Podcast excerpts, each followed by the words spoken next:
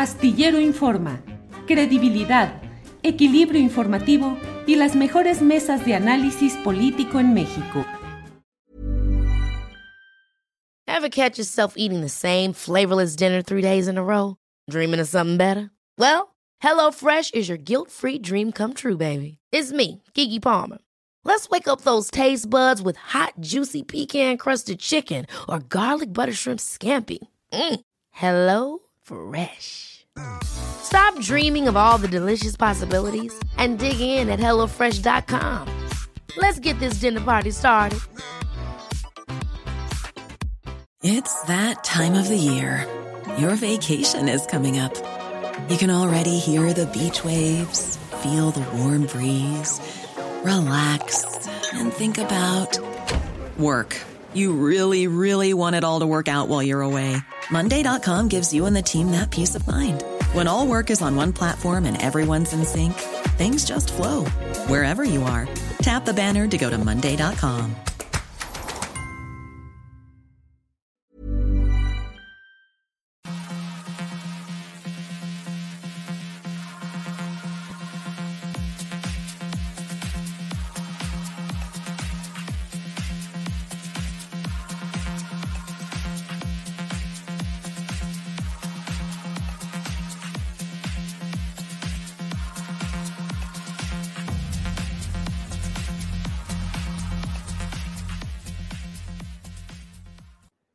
La una de la tarde, la una de la tarde en punto y ya estamos aquí en Astillero Informa. Gracias por acompañarnos en este programa en el cual, como siempre, habremos de llevarle información, análisis, comentarios de lo más relevante de este día, de este martes 21 de junio. Así que gracias por acompañarnos y vamos a estar atentos a las uh, noticias, a la mesa de periodismo que hoy habrá. Tendremos varias entrevistas y desde luego información y comentarios con eh, Adriana Buentello, nuestra compañera productora y coconductora de este programa. Como siempre, vamos a estar eh, viendo lo que sucede, leyendo algunos comentarios de ustedes y con muchos deseos de que juntos vayamos uh, desbrozando el camino informativo y seamos capaces de pues ir entendiendo lo que va sucediendo en nuestro país, que siempre está complicado, lleno de imágenes, lleno de hechos um, eh, que merecen una interpretación, que merecen contexto, que merecen que veamos el panorama general de lo que está sucediendo en nuestro país. Desde luego hay declaraciones interesantes del presidente de la República en su conferencia mañanera de prensa y junto a ello, ya sabe usted, ya sabe usted los comentarios múltiples relacionados pues con la corcholatiza y por favor no se enojen quienes luego dicen que es vulgarizar eh, la contienda por la presidencia de la República, pero es el término que ha puesto sobre la mesa el propio presidente de la República y que además eh, en estos días el propio eh, presidente del partido en el poder, Mario Delgado, ha dicho que exhorta a los corcholatos y corcholatas a XYZ, es decir, él mismo utiliza el término de corcholatos y corcholatas. Bueno, vamos a estar atentos y mire, hay un tema que me parece a mí que eh, requiere eh, pues también análisis y contexto que ha sido primero la detención y luego la liberación de José Manuel del Río Virgen, que es, que era, dejó de ser y ahora ha vuelto de nuevo a su cargo como secretario técnico de la Junta de Coordinación Política del Senado, un caso en el cual pues está involucrado tanto el gobernador del estado, Cuitláhuac García, como también pues la lucha política en la cual participa el propio coordinador de los senadores de Morena, Ricardo Monreal. Por eso me da mucho gusto saludar en este martes a José Manuel del Río Virgen. José Manuel, buenas tardes. Julio, ¿cómo le va? Me da muchísimo gusto saludarlo y lo digo sin ningún barberismo porque usted sabe que yo he sido la oposición dura, dura. Le voy a decir, extrañaba yo mucho a mi hija, extrañaba a mis hijos, a mi esposa y extrañaba yo su columna porque no podía leer ningún periódico ni ver nada ahí en el penal. Y cuando me enteré que tenía yo la posibilidad de platicar algunos minutos con usted, le quiero agradecer esta gran oportunidad. Es usted un líder de opinión muy importante, por lo menos para los que eh, lo seguimos. Yo lo sigo a usted con mucho respeto. Gracias, José Manuel, es muy amable con sus palabras. Y bueno, José Manuel, ¿cuántos días en la cárcel? ¿Casi seis meses? 179 días, don Julio. Estuve ahí en una celda muy fría, que además para hacerme la más difícil, desde que llegué me dijeron, eh, vas a estar ahorita en esta celda y luego te vamos a cambiar. Llegué a una celda con 47 compañeros PPLs, que es el acrónimo de eh, persona privada de la libertad, y luego me cambiaron, ellos descubrieron que a mí me habían hecho una operación de colon el 8 de diciembre, me cambiaron a la clínica que le dicen ellos, que es donde hay 17 pequeñas camas para que estén acostados los que están en recuperación o están enfermos. Y luego ya me cambiaron y me dijeron claramente vas a quedarte en la misma celda donde estuvo Dante. Yo calculé entonces que era una celda pues con algunos privilegios. Es una celda de 2,30 de largo por unos 50 de ancho. Entonces yo soy de estatura física más eh, eh, bajo que, que, Dante y de estatura política también. Pero este, yo me imagino a Dante en esa celda, ¿cómo habrá estado? La verdad, si yo me costaba trabajo en la noche hacer ejercicio, yo hacía ejercicio en la noche porque así podía dormir mejor, hacía una hora, hora y media de ejercicio, y entonces ya dormía mucho mejor. Hice mi rutina completita todos los días y nunca, los, seis, los 179 días que estuve, nunca me aparté de mi rutina. José Manuel, venganza política. Mire, eh, eh, Julio, eh, lo recuerdo a usted como lo que es, perdón que lo diga, un gran analista político y lo recuerdo con mucho cariño siempre. Mire, yo no le he hecho nada al señor gobernador, nada absolutamente, nunca, siempre lo traté con mucho respeto. Cuando era diputado federal, él lo trataba con respeto. Cuando nos encontrábamos aquí en el Senado, porque él venía ya como gobernador, lo acompañaba yo a todos lados, le daba yo su espacio, un día lo estuve acompañando en la calle porque no llegaba a su coche. Siempre tuve, siempre me ha gustado respetar a las personas y particularmente al gobernador de mi estado, porque no lo, voy, no lo iba yo a hacer. Entonces, contra mí no es el tema. La verdad, la verdad, el tema es que en medio de, de su servidor, yo me siento en medio del asiento del presidente de, la Junta de Coordinación Política Ricardo Monreal y a la derecha está eh, Dante Delgado. Ellos vieron una posibilidad de mancharme a mí con el asesinato del joven eh, René Tobar Tobar, por el que yo soy de los primeros que exige que se aclare quién mató a René Tobar Tobar, por supuesto. Yo no quiero que ese asesino quede impune. Entonces lo que sucedió... ¿Ellos quiénes, José Manuel? Dice usted, ellos vieron la oportunidad. ¿Quiénes? El gobernador Cuitlagua García Jiménez, e-, Eric Cisneros Burgos y Verónica Hernández Guiadanz vieron la oportunidad que yo nunca había ido a Casones de Herrera, Veracruz, fíjese. Yo fui el día del, del velorio de este joven, René Tobar, Ovar en paz descanse, y participé en una reunión de carácter político porque se estaban peleando sobre quién sería el sustituto de la candidatura. Y entonces yo lo que propuse en esa reunión es, aquí está el líder estatal, el delegado nacional, el delegado regional, hagan un acuerdo político y dejen esta reunión y vámonos al velorio, por favor, no se pueden estar peleando por una candidatura sobre los despojos de nuestro líder eh, René Tobar Tobar, vamos a lo que venimos.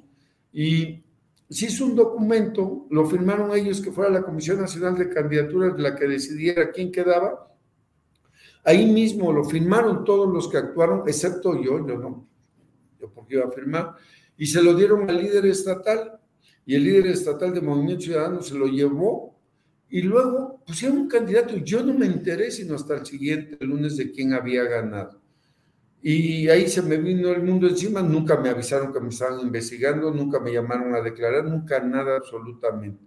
Pero con base en esa presencia mía y con base en ese documento, dijeron, ah, del Río Virgen es miembro de la comisión de candidaturas, efectivamente, yo era miembro, era miembro de la comisión de candidaturas, pero en el 18 que Ricardo Monreal llega de coordinador del grupo parlamentario de Morena, me pide que me venga a ayudarlo como secretario de la Junta de Coordinación Política y, y me vengo para acá y creo que lo ético en ese momento fue, yo metí una licencia a Movimiento Ciudadano para apartarme las actividades partidistas de Movimiento Ciudadano. Eso está registrado en el INE.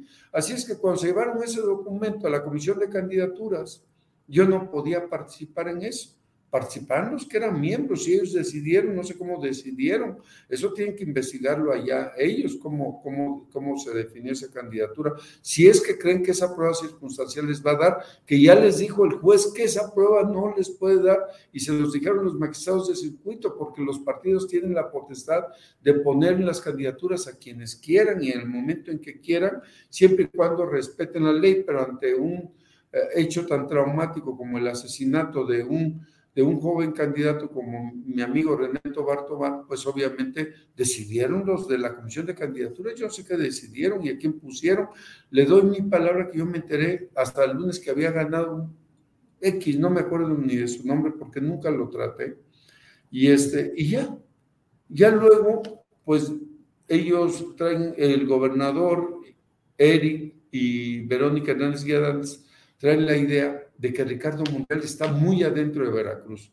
Porque Ricardo Monreal lo que hace es, si hay un huracán, va a las comunidades, porque lo ha hecho desde hace muchos años. Yo fui alcalde de Tecolutla en el año 2005, 2006.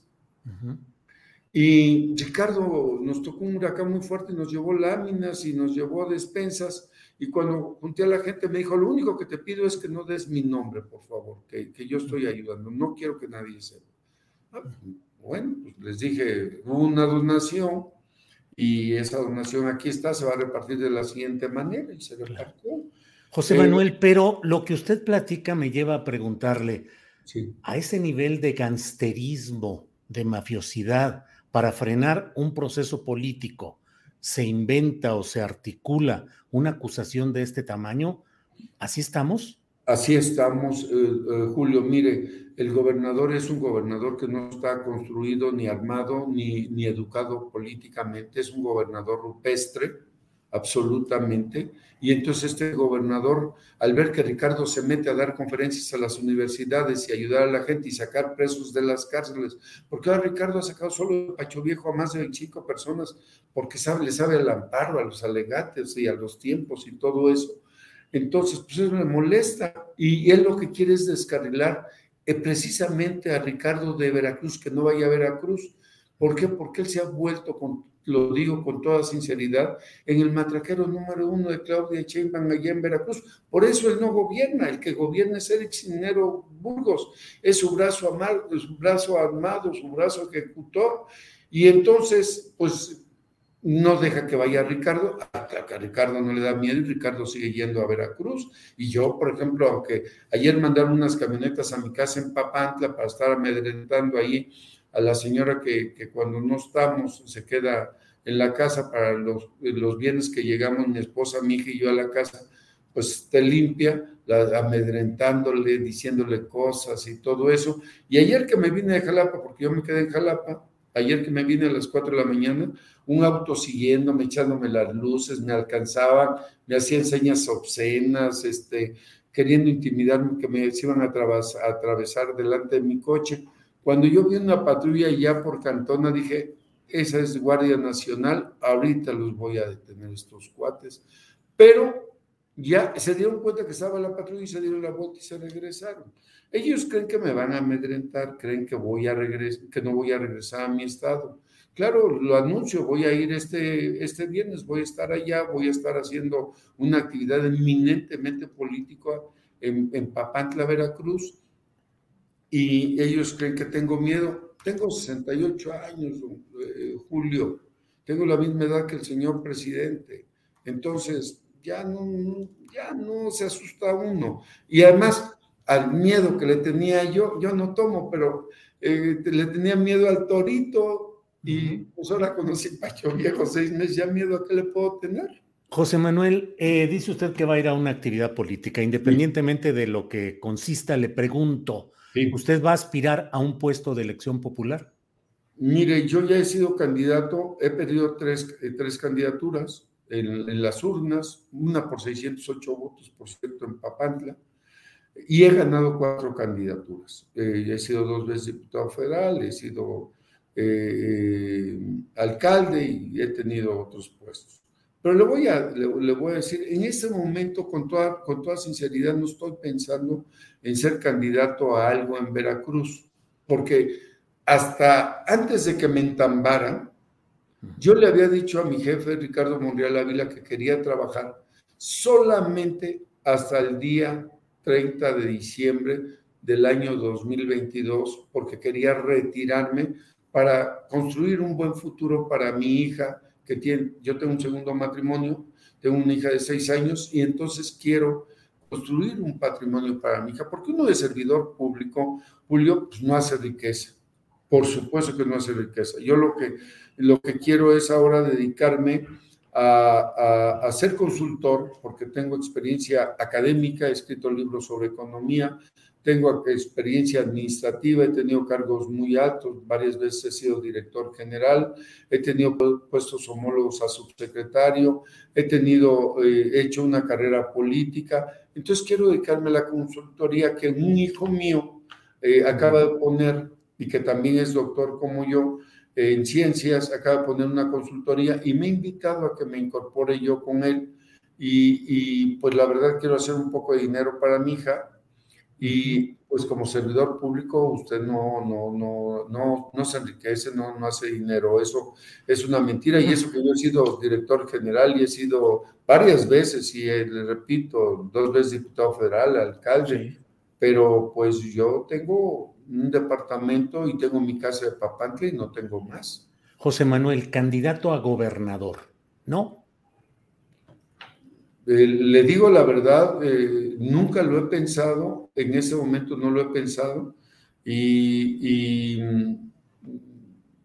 pues también le digo con toda sinceridad, eh, hay, ahorita muchos candidatos y si yo ahorita le, le digo a usted que sí quiero, mañana se me viene encima Rocío Nale, que le tengo mucho cariño. Mañana se me viene encima a Wet, que le tengo mucho cariño y respeto también. Mañana se me viene encima él, Cisneros Burros, que ya hizo todo lo posible por tenerme en la cárcel, nada más pudo tenerme seis meses. ¿Y qué tal que se les va una bala y me da en mi pecho? No, no pienso en eso en ese momento, pero lo en lo que sí pienso es que voy a trabajar por Veracruz y para sostener una bandera por el movimiento por la justicia para que no haya inocentes en la cárcel. En Pacho Viejo hay 1.300 reos. Entre, ellas, entre ellos hay 85 mujeres porque es un penal mixto. De esos, por lo menos el 45% son absolutamente inocentes. Bien, pues eh, José Manuel, gracias por esta entrevista y bueno, pues... Eh, contra Dante y contra Monreal este tipo de maniobras. Dante sigue teniendo fuerza política suficiente en Veracruz como para intentar ganar con su partido y con un candidato la gubernatura de Veracruz, José Manuel. Yo veo a Dante construyendo con la sociedad, veo construyendo con académicos, con grupos de empresarios, con grupos de analistas, con muchos, veo construyendo una candidatura a la presidencia de la República que le permita tener entonces buenos candidatos a gobernadores, buenos candidatos al Senado y buenos candidatos a diputados federales, alcaldías y todo lo que viene. Dante está construyendo por encima de los partidos políticos como lo, pues no es viejo eso, lo hizo con él y, Andrés Manuel, y hasta yo ahí andaba, cuando el desafuero ahí andaba y todo eso, ¿qué le digo ahí? En el 2006 era yo diputado y ahí me subí a la tribuna a defender el triunfo de Andrés Manuel, pero yo veo a Dante construyendo algo muy similar a lo que construyeron él y Andrés Manuel en un momento determinado, y luego, bueno, pues vino aquella ruptura por el caso de Jalisco, y Dante ha sido muy firme como oposición y veo a Dante construyendo para no solo para Veracruz, sino para el país. y en donde yo pueda servir, yo voy a servir. A mí, ¿qué más me gustaría que Ricardo Monreal fuera, de verdad lo digo, tomado en cuenta en su partido, porque hubiera sido la, la, corcholata del premio. En mis tiempos las corcholatas abajo traían un premio, 100 pesos, 50 pesos, 20 pesos. Sería la mejor corcholata por su preparación, por su capacidad y por su don de gentes pero va a construirse algo, no sé qué se vaya a construir. Hay ahora hay muchas corcholatas, hay que ver cómo, qué, qué corcholata va a quedar y cómo se acomodan los, los corchos que queden, porque el problema va a ser ese. Y si algún corcho no se queda de acuerdo, pues puede, yo creo que pueden formar parte de lo que será la gran reconstrucción nacional del país, en donde estén los moderados y no estén los ultras que, que, que hasta ahora no, no nos ha ido tan bien. Bien, pues José Manuel del Río Virgen, le agradezco mucho esta posibilidad de asomarnos a lo que ha sucedido con usted, con este encarcelamiento, con la liberación eh, sin cargos eh, judiciales. Y bueno, pues eh, seguiremos platicando a ver qué sigue en, este, en esta etapa de corcholatas andantes con todo y los peligros y los riesgos que se dan por ahí, José Manuel. Así es, yo, yo le quiero agradecer que siga usted escribiendo con, con esa capacidad, que a veces con esa ironía que de verdad eh, a, mucha gente, a mucha gente le he oído, mándame la columna de Julio Astilla, ya no alcancé a comprar el periódico, mándamela rápido, de verdad, nos gusta mucho su columna y además nos da muchos rumbos, ¿eh? Muchas gracias. Por cierto, yo le quiero asegurar que no va a ser Chainbar la, candidata de Moreno. ¿No? ¿Por qué? platicamos eso. Cuando usted me diga, yo le invito a tomar un café o voy a donde usted me diga, pero va a ver que le voy a construir un escenario que usted va a decir, a ah, caray, pues del río tuvo seis meses para pensar, yo tengo todos los días que escribir, no lo había visto. Muy bien, muy bien, José Manuel. Pues le agradezco y quedamos emplazados para alguna oportunidad. Gracias. Con todo gusto, qué orgullo estar con usted en su programa. Gracias, muy amable, José Manuel del Río Virgen. Eh, hemos hablado con él y bueno, pues vamos a seguir con nuestro programa y desde luego siendo la una de la tarde con 20 minutos, le pedimos a Adriana Buentello que se materialice en esta pantalla. Adriana, buenas tardes. ¿Cómo estás, Julio? Muy buenas tardes. Saludos a todos los que ya nos están viendo por acá. Nubladito por aquí. Por aquí, Julio, ¿cómo está por allá? También nublado, también nublado y también lloviendo en la madrugada. ¿Verdad? Pero bueno, ya, ya más fresquecito. exacto, está sabrosito el, clima, sí, Julio. Fíjate, vamos a analizar cómo anda el corcholatómetro. que como dices, se enojan por acá luego por el término que nosotros no pusimos, pero fíjate, Julio, ayer eh, sería una conferencia de una hora más o menos eh, por parte de Morena encabezada por el líder nacional de Morena, Mario Delgado. Y hay algunos datos interesantes de lo que dio, de lo que dijo, Fíjate, Julio, entre otras cosas, habló de la renovación de comités y consejos a nivel nacional, pero pues para los que tenían quizá la esperanza de que dejara el cargo Mario Delgado, pues no, él dice, incluso él mismo dice que eh, lo van a tener que aguantar hasta el 2023, por lo que además en, próximamente se van a ratificar precisamente estos cargos, tanto la presidencia de, de Morena como la Secretaría General y eh, además eh, anuncia un evento que se le olvidó, dijo mencionar el fin de semana pasado en Toluca, que será, se hará en Coahuila justamente para eh, organizarse en torno a esta elección en esta entidad. Muy interesante lo que menciona también porque dice que todos están invitados para que no digan para que luego no digan que no se les invita, todos, dijo, están invitados. Pero también Julio pide a los corcholatos y las corcholatas no dividir en cuanto a sus aspiraciones presidenciales y también garantiza piso parejo y que ningún líder eh, va a favorecer ningún perfil. Vamos a escuchar, Julio, si te parece qué fue lo que dijo ayer. ¿Por qué no se renuevan? Porque fueron renovadas en noviembre del 2020 y tienen una vigencia de vencimiento hasta agosto del 2023. Aunque quisiéramos, no los podemos cambiar. Así que pues ni modo, se amuela, nos vamos a tener, nos van a tener que aguantar otro ratito hasta agosto del 2023. Entonces habrá una ratificación del el presidente y de la secretaria general. Solo les estamos pidiendo una cosa a nuestros corcholatos y corcholatas, que no dividamos, que mantengamos el compromiso de la unidad, que entre todos seamos muy conscientes de que estamos viendo un proceso histórico. No son tiempos comunes en nuestro país. Vivimos momentos estelares en la historia de México. Estamos comprometidos a ser institucionales, a garantizar piso parejo. Ningún dirigente de Morena puede favorecer algún perfil en especial. Que vamos a ir a Torreón este domingo 26, porque vamos a ir a arrancar el proceso organizativo en Coahuila. Como lo hicimos en Toluca, ya hice un llamado a todos nuestros militantes distinguidos a hacer trabajo de base, a todos los aspirantes. Todos están invitados porque luego dicen que no invito a unos sino otros. Todos están invitados.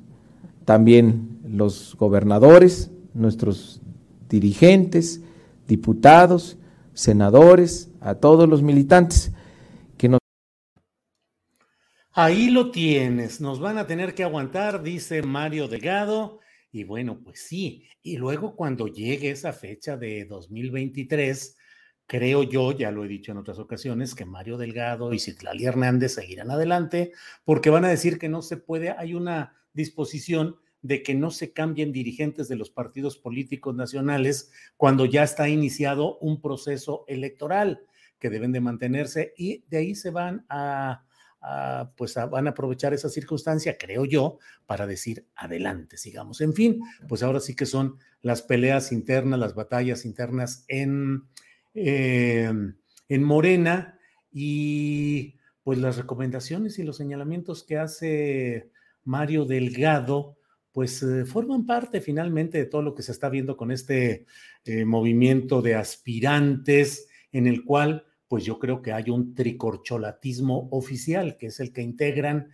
eh, quienes yo he agrupado bajo este neologismo de clamad, que son Claudia, Marcelo y Adán. Clamad son como los políticos que claman en este momento y son Claudia, Marcelo y Adán pues ya veremos qué es lo que sucede y ya veremos eh, qué tanto las turbulencias internas de Morena siguen manteniendo a Mario Delgado como dirigente o bien si más adelante hay necesidad de algunos cambios, Adriana Buentello. Fíjate, ya sacó su cuenta o ya salió una cuenta de Twitter de Adán Augusto, de, se llama Voy, yo voy con Adán. Entonces, también ya vemos en el campo de las redes sociales, porque el secretario de Gobernación en su cuenta oficial no había sido realmente muy activo, eh, a diferencia de Claudia Sheinbaum y de Marcelo Ebrard. Así que ya tenemos por acá esta cuenta de Twitter. ¿Y qué crees? También hay una declaración interesante de Ricardo Monreal, el presidente de la Junta de Coordinación Política del Senado, porque advierte al club de los elegidos, así es textual, no violar la ley electoral. Dice, yo recomendaría al club de los elegidos, por no llamarles el club de las corcholatas, que tengan mucho cuidado con la ley. Yo voy a ser muy estricto en observar la ley y se vería muy mal que un constructor de la ley despreciara la ley. Todos debemos cuidar la ley y si a él eh, ya lo destaparon, hablando de Marcelo Obrar cinco veces, a mí me gustaría que pues, el pueblo fuera quien lo hiciera. Esto declaró Ricardo Monreal y se ponen también calientitas las cosas. Fíjate que otro de los segmentos también interesantes de esta conferencia, porque fue una pregunta de una reportera, y les voy a leer la pregunta para que analicemos la respuesta que da Mario Delgado. Le pregunta, ¿cómo desligar? No desligar, pero hacerlo independiente de la imagen del presidente y sus programas, porque lo hemos visto hasta ahora que las campañas se basaron fundamentalmente en el presidente López Obrador y sus programas. ¿Cómo transmitirle a la gente que es un partido, sí que está en el poder, pero no aprovechándose de los programas y de la imagen del presidente. Y vamos a escuchar qué fue lo que dijo Mario Delgado. Pues tendríamos que estar locos para independizar a nuestro partido la imagen del presidente. Pero, perdón, pero es nuestro líder y es además el fundador de este movimiento. Y es nuestra gran inspiración, motivación, es nuestro líder. Claro que no vamos a tratar de separarnos o independizarnos de él, pues estamos aquí para fortalecerlo, para fortalecer su proyecto. Pues mira, de la frase de Adán Augusto de los tiempos del Señor son perfectos, pero no, no refiriéndose al Señor de las alturas en términos bíblicos o religiosos, sino al Señor político. Eso lo dijo Adán Augusto el domingo aquel de Toluca. Y ahora eh, Mario Delgado, pues hablando pues de que tenían que estar locos para prescindir o desprenderse de pues una figura, la figura que es eh, no solo fundadora, sino el gran imán, el gran ah, eh, suministrador electoral de Morena, que es sin lugar a dudas el presidente López Obrador. Adriana.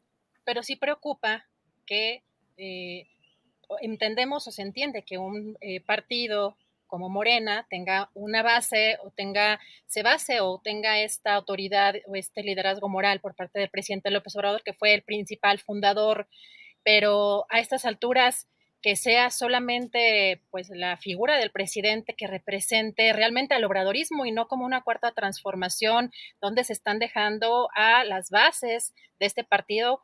Yo creo que pues el presidente es importante, pero pues Morena debería ser más grande, el propio, la propia figura del presidente, y no se ve, o no sé, es mi, mi, mi propio análisis, Julio, que hayan construido al partido más allá de eh, la propia visión y el propio eh, perfil del presidente López Obrador. Así que veremos cómo, cómo avanza esto del corcholatómetro y seguimos aquí, Julio, atento con más información. Muy bien, Adriana, muchas gracias y volvemos en un momento más. Gracias, Adriana Buentello. Y mire, vamos a pasar de inmediato con Hernán Quesada. Él es sacerdote jesuita, miembro del equipo de gobierno de la provincia mexicana de la Compañía de Jesús hay un hecho muy lamentable, muy doloroso, que es el hecho de que dos sacerdotes jesuitas fueron asesinados en Cerocahui, Chihuahua, Javier Campos Morales y Joaquín César Mora Salazar. Hernán, buenas tardes. Hola, buenas tardes, Julio. ¿Cómo estás? Bien, Hernán. Eh, pues eh, lamento que sea la oportunidad de platicar contigo el hecho de lo sucedido en esta parte de Chihuahua, pero pues así están las cosas. ¿Qué ha sucedido? ¿Cuál es el contexto de lo que ha sucedido, Hernán? Mira, pues la tarde, ayer en la tarde tuvimos la noticia, primero que habían sido asesinados nuestros hermanos jesuitas, después nos enteramos que había una reunión en la que, en la que ellos estaban en, la comunidad jesuita que está adjunta al, al templo ahí en Cerocahui, y de pronto escucharon que algo pasaba, una persona intentaba refugiarse dentro del templo, eh, Javier y Joaquín entraron, cuando se dieron cuenta de lo que pasaba, trataron de, evitar que fuera asesinado y, bueno, pues los mataron a los tres. Eh, después eh, se llevaron los cuerpos, entonces no tenemos, no tenemos los cuerpos de nuestros hermanos, lo que pues te imaginarás también que eso agudiza eh, la tristeza y el, dolor también que tenemos por esta, por esta situación. Y, bueno, ese es, digamos, el, eh, lo, que sabemos que pasó de, esta situación de Javier y de, y de, y de Joaquín. ¿Ha habido ya algún adelanto informativo, alguna indagación, algo que reporten las autoridades estatales o las federales respecto a este caso, Hernán? Eh, no, nada, nada concreto, o sea, nos hemos movido en todos los niveles de gobierno, pues desde ayer tratando, pues primero de asegurarnos que el equipo pastoral esté bien, porque el equipo pastoral está conformado por los jesuitas, religiosas, eh, y laicos y laicas que, colaboran ahí en la misión. La, misma estructura de la gente de ahí de Cerro Cahui. Entonces, e, ese, ese era para nosotros una preocupación. El otro tema es poder recuperar los, los cuerpos de, nuestros hermanos y por supuesto el, el, buscar que se detenga esta, esta situación de tanta violencia pues, que, que, estamos viendo en la Tarahumara, pero también en México. Hernán, me parece que teniendo eh, visualización los muchos hechos violentos y lamentables que hay en el país, en este orden del crimen organizado, de los grupos violentos, eh, a veces eh, se nos olvida o no tenemos la suficiente visualización de lo que pasa en regiones como la Tarahumara, como la Sierra Tarahumara, que pues quienes un poco nos asomamos al tema, pues vemos y sabemos que hay un dominio importante y una presencia eh, no combatida suficientemente de estos grupos del crimen organizado.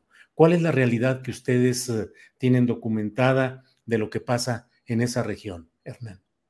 Mira, la Sierra Tarahumara es, es una región que históricamente ha sido una zona de mucha marginación, de mucha pobreza, de mucha miseria, eh, que a la vez también es una zona en donde habitan pueblos que han sabido sobrevivir, salir adelante y con quienes hemos caminado desde hace siglos.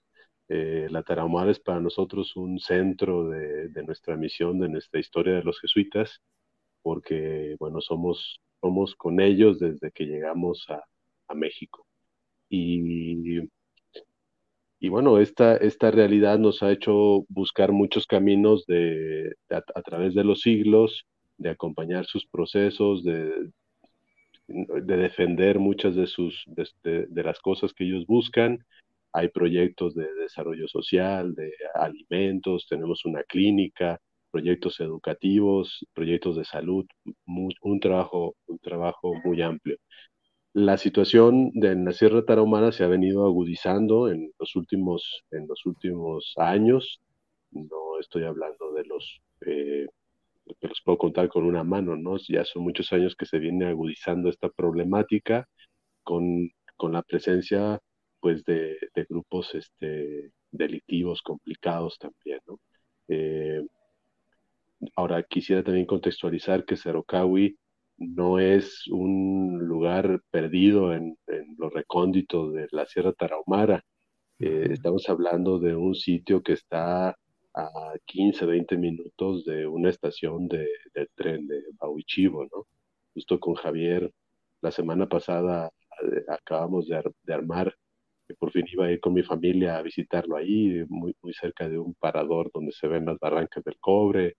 Entonces no es una área como, como tenemos otros lugares, ¿no? Más, más inaccesibles, complicados, que hay que llegar caminando. Este no, o sea, es un punto que, que, se llega por carretera, que está muy cerca de una estación, este, que es un punto turístico cero Caue, ¿no? Entonces, eh, sí, bueno, este, este es un poco el, el contexto de lo que tenemos ahí en, este lugar, con esta pobreza histórica y que se ha venido agudizando con estos últimos años, con toda la Hernán, sí. sí, Hernán, en el comunicado que da a, a conocer hoy la comunidad jesuita, Jesuitas México, entre otras cosas, señalan que van a mantener su presencia y su señalamiento de pues los actos de violencia que están extendidos en buena parte del país.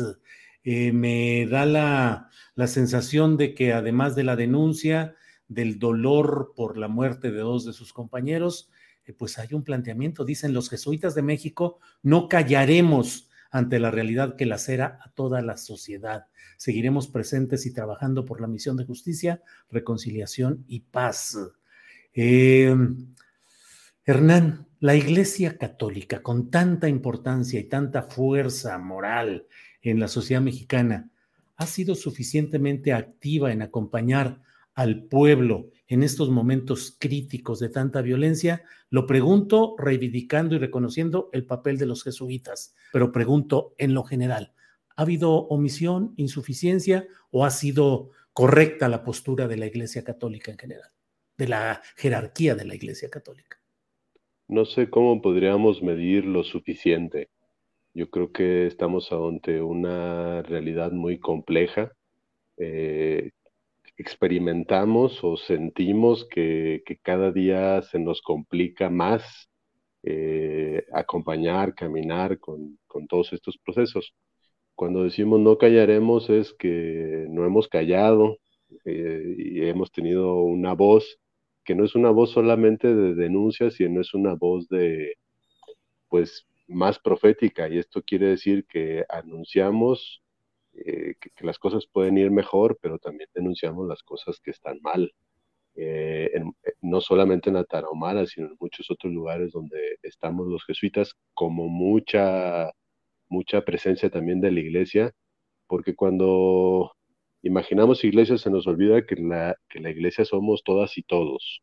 Entonces sí te puedo decir que en los lugares más recónditos de este país hay hombres y mujeres que inspirados en la fe están haciendo una presencia eclesial importante y de acompañamiento. En los lugares que, que, pudiéramos pensar más alejados, ahí está la iglesia respondiendo. Suficiente, insuficiente, pues ante esta realidad yo creo que, que todavía no nos alcanza. Pero ayer que en la madrugada terminábamos una reunión, el equipo de gobierno, decíamos como, como encontrando un poco de paz, pues ojalá que la sangre de nuestros, nuestros hermanos, de, Javier y de Joaquín, pues sean, sean fermento para, para que llegue la paz, para que se establezca la justicia en nuestro país. Eh, realmente queremos eso, oramos por eso y, deseamos este, urgentemente que llegue, que llegue esta paz que, que hace mucho tiempo estamos perdiendo en México. Hernán, doctrinalmente y en la práctica, ¿Qué significa el hecho antes impensable de que esa violencia criminal alcance a los sacerdotes que conforme a la creencia mayoritaria en nuestro país, pues son representantes pues de una fe, de una religión mayoritaria. Antes era impensable pensar en levantar la mano y mucho menos un asesinato o llevarse los cuerpos de sacerdotes. En ese sentido, desde el punto de vista doctrinal y también en lo práctico, ¿qué está pasando, Hernán? A ver, yo te diría, Julio, eh, partiría del caso concreto, ¿no? De quién, quién, era, quién era Javier y quién era Joaquín. Son unos jesuitas, Javier tenía 79 años y Joaquín 81, que tenían la vida en la Tarahumara, o sea, no eran unos misioneros que iban pasando por ahí. Realmente te puedo decir que son de los jesuitas más queridos, más amados, más respetados eh, por las comunidades. Creo que ellos hablaban la lengua, la gente los sentía suyos. Cuando se traspasa esta línea, cuando se entra a un templo y se mata dentro del templo, pues, pues no es, no es, no, no diría yo más el tema de qué escándalo que fue en el templo, sino qué preocupación que este espacio que por muchos años había sido un espacio de respeto, de, seguridad, un espacio quizás podríamos llamarle de cierta neutralidad, este, pues, está, se está rompiendo y eso yo creo que nos tiene muy preocupados pensando en, cómo, cómo retomar la construcción de puentes, cómo, cómo tomar una tarea de reconciliación en, en este país tan complicado y cómo podemos seguir siendo nosotros eh, agentes de esperanza, que no solamente hablamos de esperanza, sino cómo construimos en este momento en México terrenos de esperanza. Pues Hernán, te agradezco mucho la oportunidad de platicar y estaremos atentos a lo que suceda en las diligencias judiciales del caso, deplorando la muerte de estos uh, dos sacerdotes jesuitas. Hernán, a reserva de lo que desees agregar, yo te agradezco esta entrevista. Te agradezco, Julio, la atención a este momento. Y, nada, pues que estamos experimentando esta tristeza nosotros ahora eh, con nuestros hermanos, pero que muchas familias, hombres y mujeres en México, la vienen experimentando desde, desde hace varios años. Ojalá que pronto llegue la paz y, ojalá y nos llegue a todas y a todos la justicia. Hernán Quesada, muchas gracias y buenas tardes. Un abrazo, Julio. Hasta luego. Gracias. Hernán Quesada. Hernán Quesada ha estado con nosotros. Él es miembro del equipo de gobierno de la provincia mexicana de la Compañía de Jesús. Es la una de la tarde con 43 minutos, la una de la tarde con 43 minutos. Y mire, antes de ir con Carolina Rocha, porque hoy es martes y se platica con Carolina Rocha, antes de ir con ella, permítanos un pequeño comercial y regresamos en unos segundos.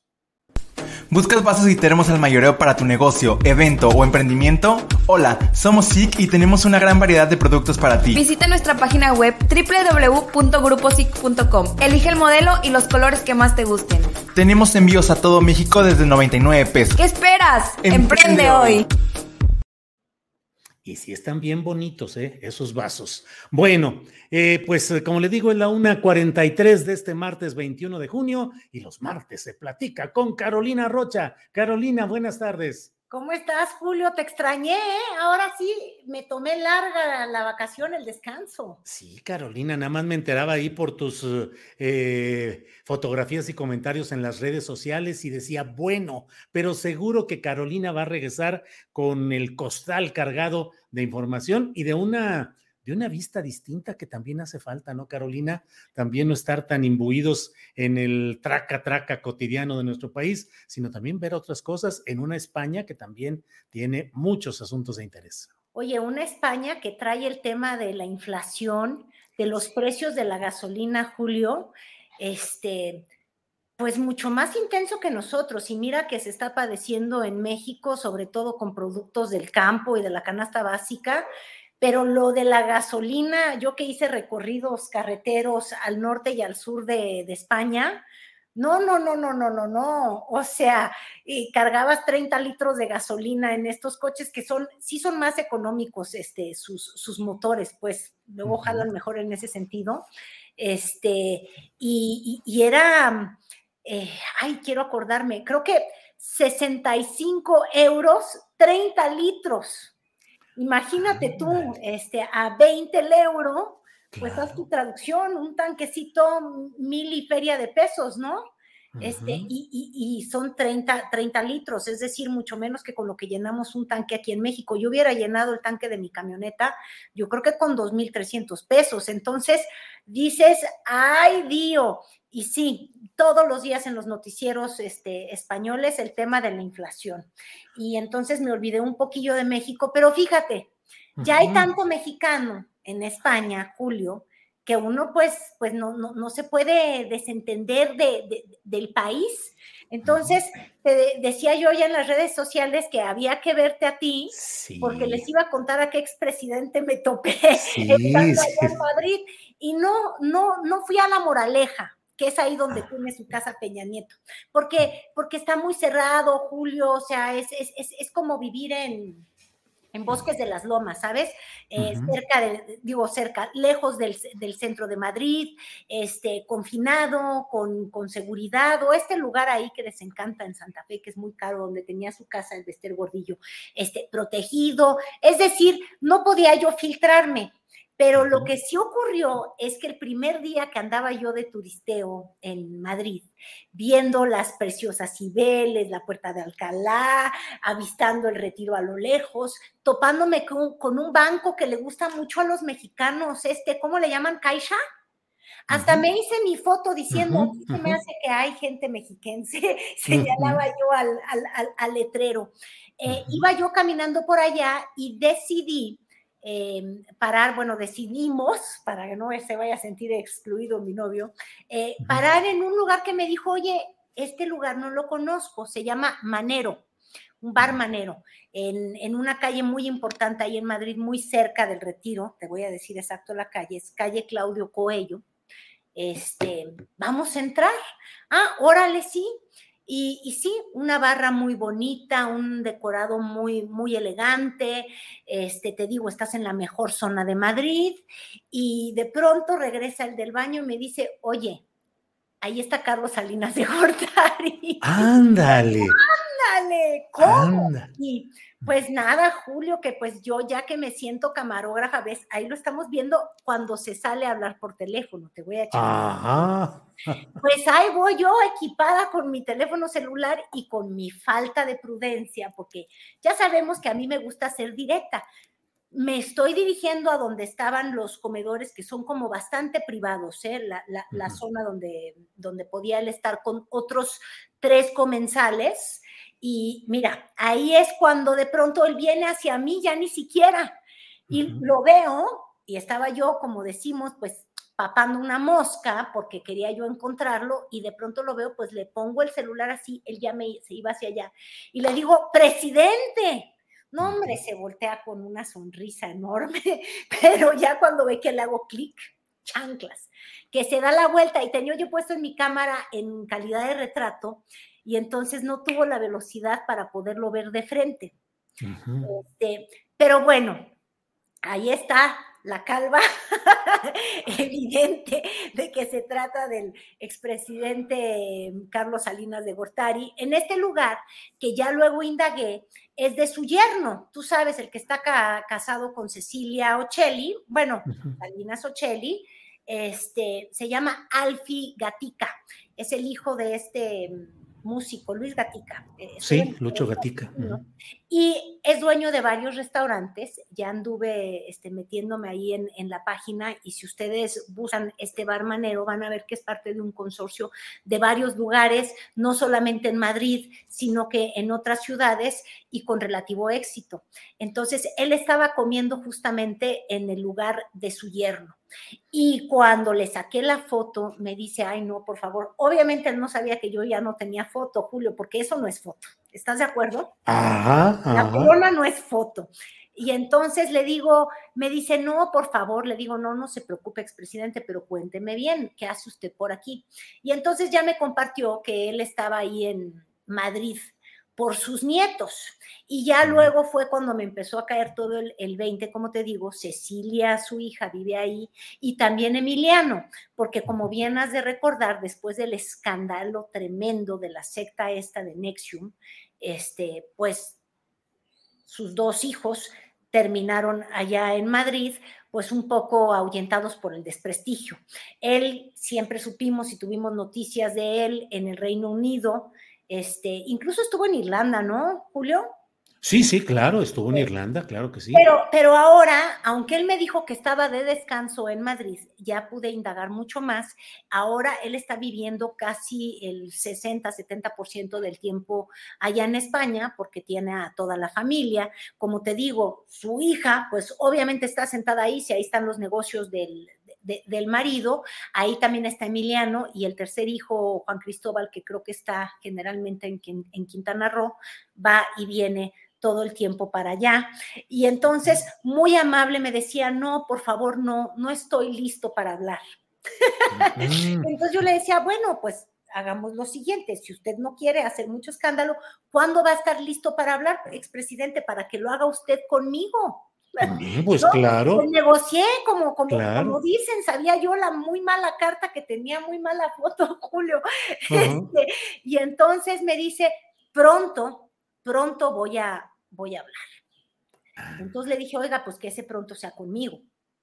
Pero fíjate, este, varias cosas curiosas que te quiero compartir entre que estaba en este cotorreo de saber qué hacía él allá, de que estaba listo para hablar. Obviamente él es un político con un colmillo que viene de acá hasta acá, ¿verdad? Este, no me iba ni a adelantar nada.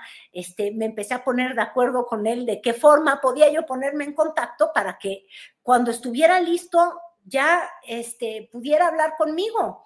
Y, y, yo no iba a estar de chismosota que andaba ya, ya viviendo en, en, Madrid.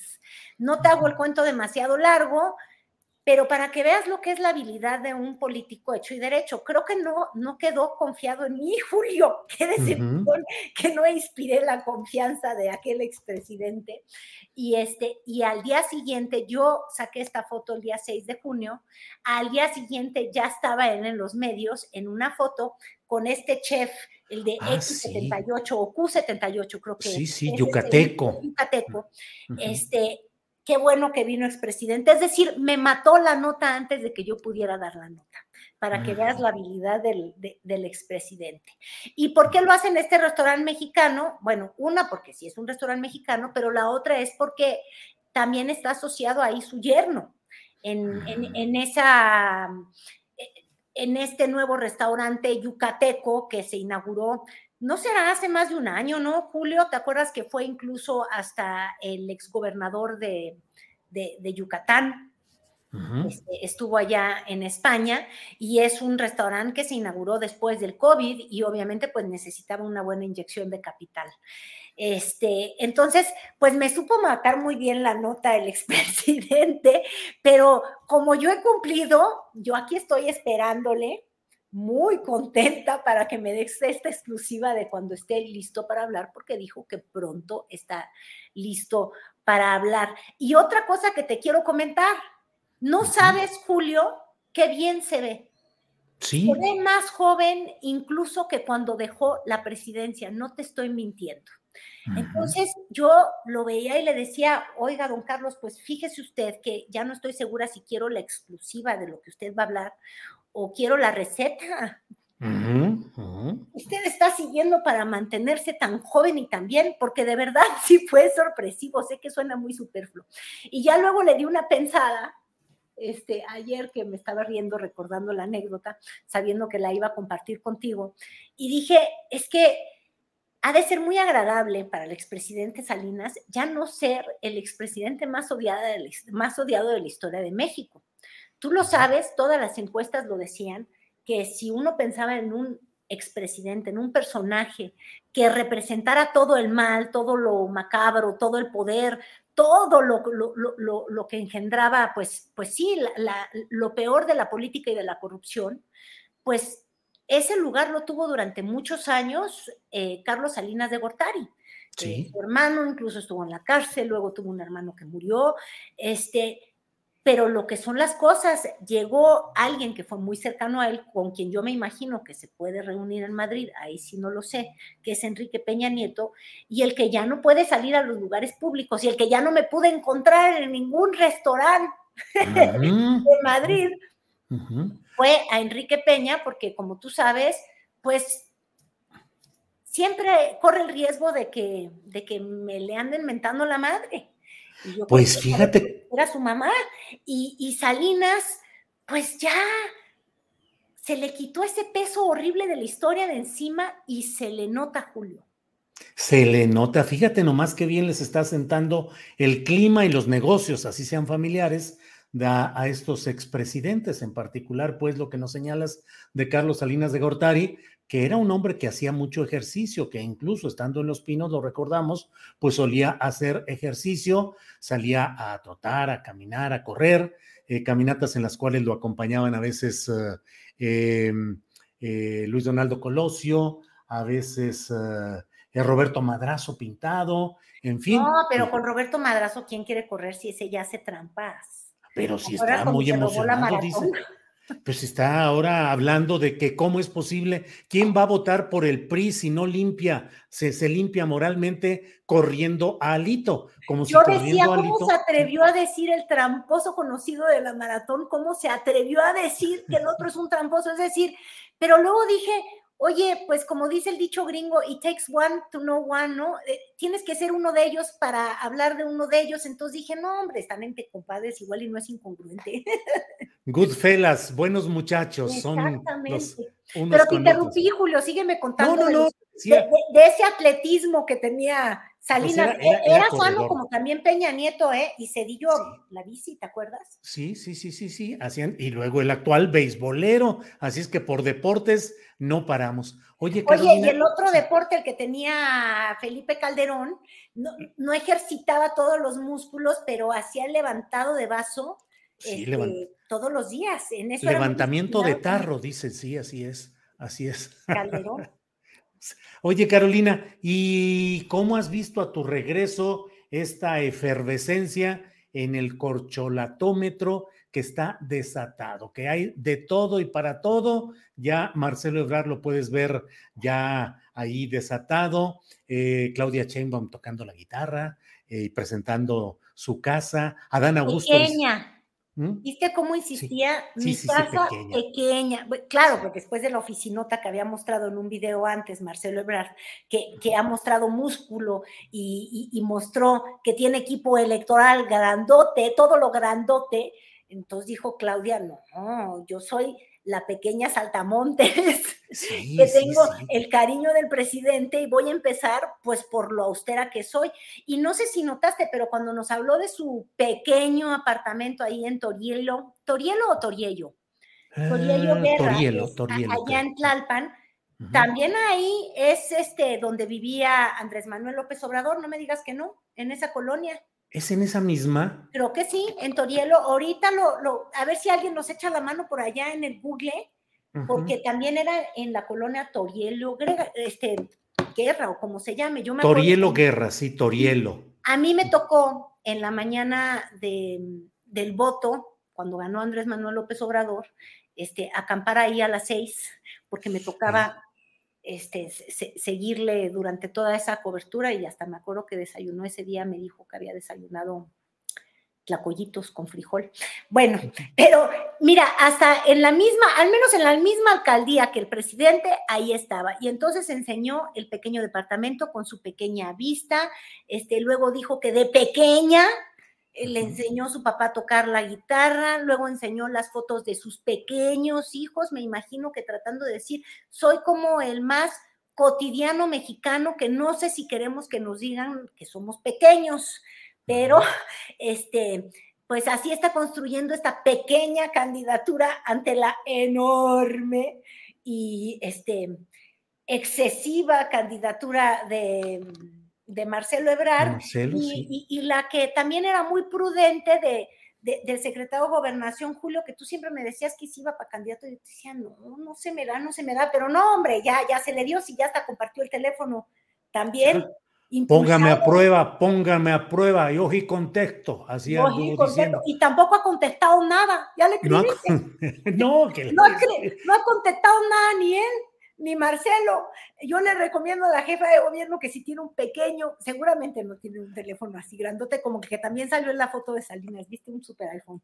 Este, pe- en su pequeño teléfono no vaya a compartir el WhatsApp porque nunca contesta. Sí, porque además es una trampa y lo sabemos, Carolina, no puede dedicarse nadie realmente a contestar el número de mensajes que te pueden llevar por WhatsApp. No creas sí, que no te estoy haciendo caso, pero fíjate Mm. Yo prefería escribirle no al WhatsApp de Marcelo ni al WhatsApp de, bueno, el de Claudia no lo tengo, este, ni tampoco el de Adán Augusto, y hasta quise olvidarlo. Dije, pues lo van a cambiar en tres patadas, pero a quien sí busqué fue la dirigencia nacional de Mm. Morena, porque dije, a ver, ¿cómo se llama esto? Este, son campañas anticipadas y demás. Y te he de decir que sí somos un país de la simulación, Julio. A mí lo que ya me molesta es, mira, claro que quieren ser presidentes todos estos, claro que ya los destapó el presidente de la República, pero también tenemos un marco legal que ahora le importa mucho a Ricardo Monreal, porque como él no tiene ni media candidatura ni a Corcholata llega, pues imagínate, pues entonces ya es el primero en decir, oigan, la ley, la ley, muchachos, no, no, no se la pasen por el arco del triunfo o, o el arco del caballito, ahí de- de pensando dónde está este, la oficina de, nuestro querido secretario canciller, campañante. Ya no es canciller, ya es campañante completo. Pero fíjate, sí pregunté y entonces me- me respondieron, estamos lejísimos de las fechas, por eso no se puede hablar de actos anticipados, porque entonces podrías considerar la campaña de entrar para diputado en 1997 como acto anticipado. ¡Sas! ¡Órale! Metafísico, multiverso. Oye, yo dije, en primera, la verdad es que no entendí, y mira que yo le tengo mucha estima a mi ayojón, pero, pero dije, qué raro. Pero yo insistí, por eso. Entonces él dice que siempre hemos planteado como asambleas informativas del partido. Entonces, para que todos estemos claros, estos señores no están en destapes, no están en la pornografía electoral, no están haciendo campaña, señores, están haciendo asambleas informativas del partido. ¿Ok? Eso no es un acto anticipado. ¿Cómo se pagan? No sé. Se han de pagar solas. Por Morena, ahora, ¿se registrarán como gastos de campaña o no? Porque hay que recordarle a Morena que ya perdieron a un candidato, ¿te acuerdas? Este, Salgado Macedonio o eh, Félix Salgado, Sí. por andar haciendo un gasto de, de campaña anticipado. Pero bueno. Y entonces le puse, ok, eh, me puso que el asunto es que se están expresando, que si uno expresa en el salón de clases desde chiquito que quiere ser presidente, pues es un anhelo y esos son los anhelos que están teniendo ellos. Yo honestamente, Julio, nunca he tenido ese anhelo. Por eso creo que dentro de mi locura soy una persona bastante sana. Eso. ¿Tú has anhelado ser presidente de la República? No, la verdad es que no. Pues como dicen, el hombre, es decir, el ser humano, ha de conocer sus limitaciones y no, pues realmente no. Mira, yo me siento sin límites, pero no, esa ambición como que no se me da a mí y sí se le da, fíjate, casi todos los que han dicho que quieren ser presidente en este país, de verdad son una especie aparte, tienen una especie de megalomanía o algo de verdad que no, no se parece a los de los pequeños, ya retomando a, Claudia Sheinbaum, al, al, pequeño ser ordinario como, como tu como tu servilleta. Y ya nada más quiero, porque ya sé que se me vino el tiempo y no me voy a comer la mesa de tus de, quienes me siguen, que además yo respeto mucho. Este, le dije, oye, pero la estructura de cara a la encuesta, ¿eso qué es? O sea, bajo reglas, ¿cómo se le puede llamar a eso? ¿Te digo cómo se llama, Julio? ¿Cómo? A ver, dime. Pueblo organizado, gracias. Eso, pueblo organizado. Ya con eso, san, tan, tan. Carolina. El pueblo organizado está financiando muchas cosas que no quiere. ¿eh? Ojalá fuéramos un pueblo más desorganizado para descuadrarles pues las simulaciones a, tanto candidato desatado. Carolina, como siempre, un gusto, qué bueno que estás de regreso y qué bueno que vengas con la pila cargada y recargada para todo lo que viene en estos uh, meses de acción de pueblo organizado, de simulación, de muchas cosas. Carolina, como siempre, muchas gracias. Muchas gracias, Julio. Vamos a desorganizarnos, por favor, a ver si así ya nos gobiernan. Desorganicémonos, así es. Carolina, gracias y buenas tardes. Hasta luego. Gracias. Es martes 21 de junio y desde luego que en este martes está lista ya la mesa de periodistas y por eso doy el saludo, como siempre, a don Arturo Rodríguez. Arturo, buenas tardes. Buenas tardes, Julio. Qué gusto, como siempre, estar por acá con pues, periodistas tan destacados como ustedes y, saludarles. Esa fue dirigida a Arnoldo y a Temoris, así es que respondan ustedes a esa insinuación del señor Rodríguez. Temoris, buenas tardes. Yo no, yo no sé qué le pasa a ese señor Arturo que nos está hablando así, diciendo, oh, este, no, no, no, no, no, somos periodistas de a pata. No nos este, llevamos así. Un, saludo a los tres y al, público desde Bogotá, Colombia. Muchas gracias, Temoris. Arnoldo Cuellar, buenas tardes. Hola, Julio. Hola, Temoris y Arturo. Siento que Arturo tiene un poquillo de complejo de culpa por habernos dejado aquí varias veces planchados, pero bueno, se lo perdonamos porque está muy ocupado siempre. Y, por eso nos revira así diciéndonos distinguidos periodistas o quién sabe qué cosa. No van a decir algo y todo, pero bueno, sí. honorables sus emprendimientos, ampliando la libertad de expresión en el país y eso está muy bien. Por poco nos dice honorables periodistas de la Unión. Sí, pues imagínate. Es cuánto. Es cuánto, sí. Cuando terminemos hay que decir es cuánto. Temuris, pues eh, aprovechando que estás por allá por Bogotá, dinos cómo te ha ido en esta cobertura de la elección eh, en eh, Colombia. Pues fantástico, la verdad es que ha sido este, muy, muy impresionante. ahora estoy en Bogotá, pero pues aquí estaba toda la prensa, yo y otros colegas eh, con, tres colegas mexicanos, con Daniela Pastrana, por ejemplo, y, con, con, Pedro Valtierra Anza, que es el hijo de Pedro Valtierra de Cuarto Oscuro, y con Iván Castanera, otro, otro fotógrafo, nos fuimos a, Suárez, que es eh, el, lugar de origen de la ahora vicepresidenta electa, la eh, Francia Márquez, la candidata afrodescendiente.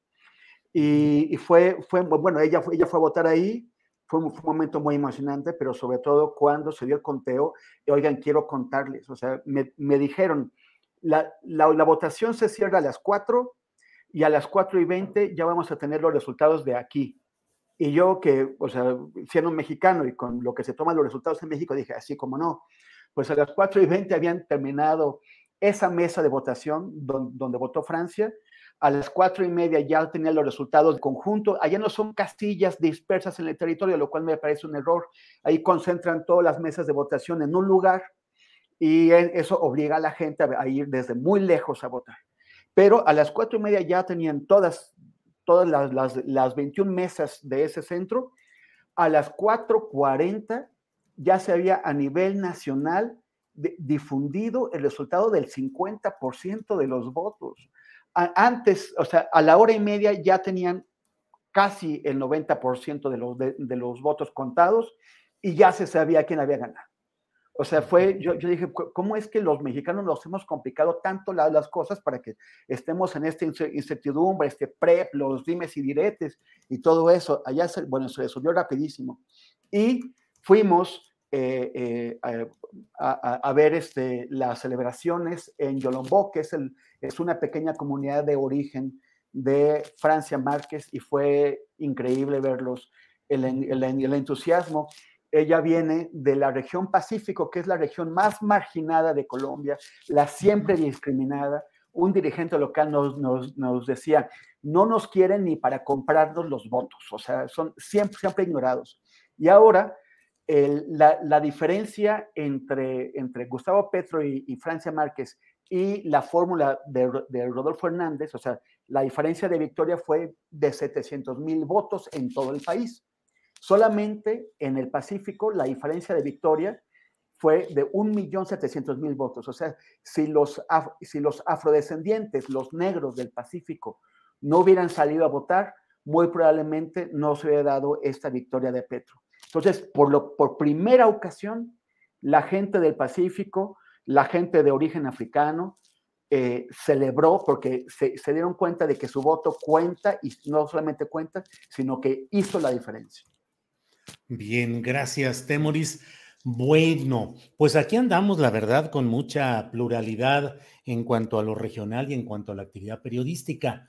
Arturo Rodríguez, como si no tuviera eh, bastante chamba de la mucha que tiene, ahora ha inaugurado un espacio informativo, un impreso y el portal en Coahuila, el coahuilense. Así es que, Arturo, fíjate que ya está una nota para hoy, eh, de las muchas que están colocando, porque Rosa Isela Rodríguez acaba de tuitear que por instrucción del presidente de la República, hoy se formaliza el nombramiento de Clara Luz Flores como titular del Secretariado Ejecutivo del Sistema Nacional de Seguridad Pública. Ustedes recordarán que Clara Luz Flores fue candidata al gobierno de Nuevo León por Morena y que antes de ella estuvo en esa misma Secretaría Ejecutiva Leonel Cota, que fue gobernador de Baja California Sur y ahora es el director de Seguridad Alimentaria Mexicana en sustitución de Ignacio Valle. Así es que Arturo Rodríguez se mueve todo por el norte. Primero, ¿cómo va el coahuilense? Y segundo, te pido tu opinión sobre este nombramiento de Clara Luz Flores.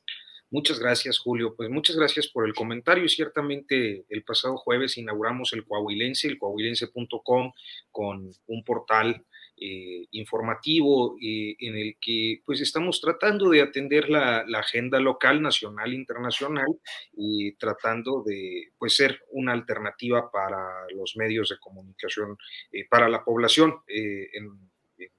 en el estado de Coahuila. Y, este, y bueno, pues contentos, iniciamos con un número en el que se incluyen eh, tres entrevistas con los principales eh, aspirantes a la sucesión gubernamental de 2023, eh, un registro detallado de pues, el transfugismo político que se ha presentado en muchos estados de la República y otro sobre la exclusión, una vez más, de la participación de las mujeres en las candidaturas que estarán definiéndose eh, a partir del 20 de julio y hasta y formalizándose por ahí del mes de enero como precandidaturas. Y, bueno, pues esa es nuestra edición. Traemos una sección dedicada a coahuilenses distinguidos en la cual en algún momento te vamos a pedir que nos este, concedas allí una entrevista para para destacar tu eh, lugar de origen, Julio. Con mucho gusto, Arturo, claro. Este, y, tenemos una sección dedicada pues a, personas eh, de la comunidad, ¿no? Que, eh, pues tienen alguna actividad. Eh, entonces, bueno, pues ahí vamos algunos artículos de opinión, etcétera. Esperamos que pues sea algo interesante para el público coahuilense y en, en las redes sociales, en lo digital, pues estamos así como el coahuilense o coahuilense el o Coahuilense Noticias eh, eh, y el coahuilense.com.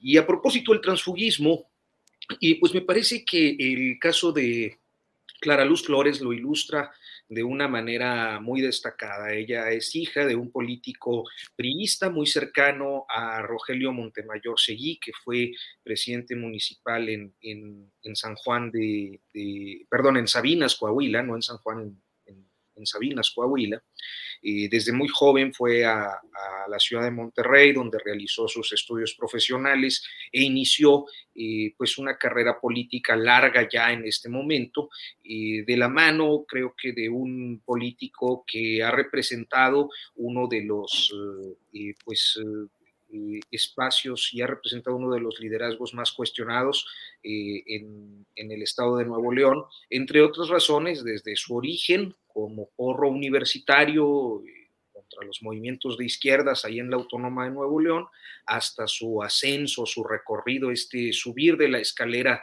de los hombres de sistema que eh, pues eh, ha marcado, entre otras cosas, un enriquecimiento tremendo de, esta pareja. Abel Guerra. Abel Guerra, naturalmente y, este, y de repente este cambio representando la parte más oscura del priismo, eh, lo más próximo, pudiéramos decir, a ese priismo mexiquense que detonó todos estos cinturones de miseria a partir de reparto de tierras, de negocios inmobiliarios, de, clientelismo electoral, eh, pues lo vimos el año pasado transitando hacia Morena. ¿Por qué? Pues porque en el PRI no le dieron la candidatura a Clara Luz y porque Morena estuvo en posición de dársela con una cierta ventaja electoral que terminó eh, disminuida después de la publicación pues de esa entrevista me parece que fue eh, definitiva que se hizo en, en Astillero Informa este, y la revelación posterior de su encuentro con Kit Ranieri, el líder de esta secta conocida como este, eh, Nexium. Entonces, eh, hoy me parece que ese salto, ese compromiso realizado con la cúpula eh, de la cuarta transformación, y a pesar de la derrota electoral, pues es recompensado con un cargo de primera importancia el gobierno, como lo es el Secretariado Ejecutivo eh, de Seguridad Pública que, ya nos comentas, y me parece que eh, pues corresponde a una lógica que ha seguido eh, el, proyecto político de Andrés Manuel López Obrador desde 2016-17, de recibir el cascajo que sea con tal de mejorar el posicionamiento electoral y bueno, pues luego el pago de favores como podría ser este caso.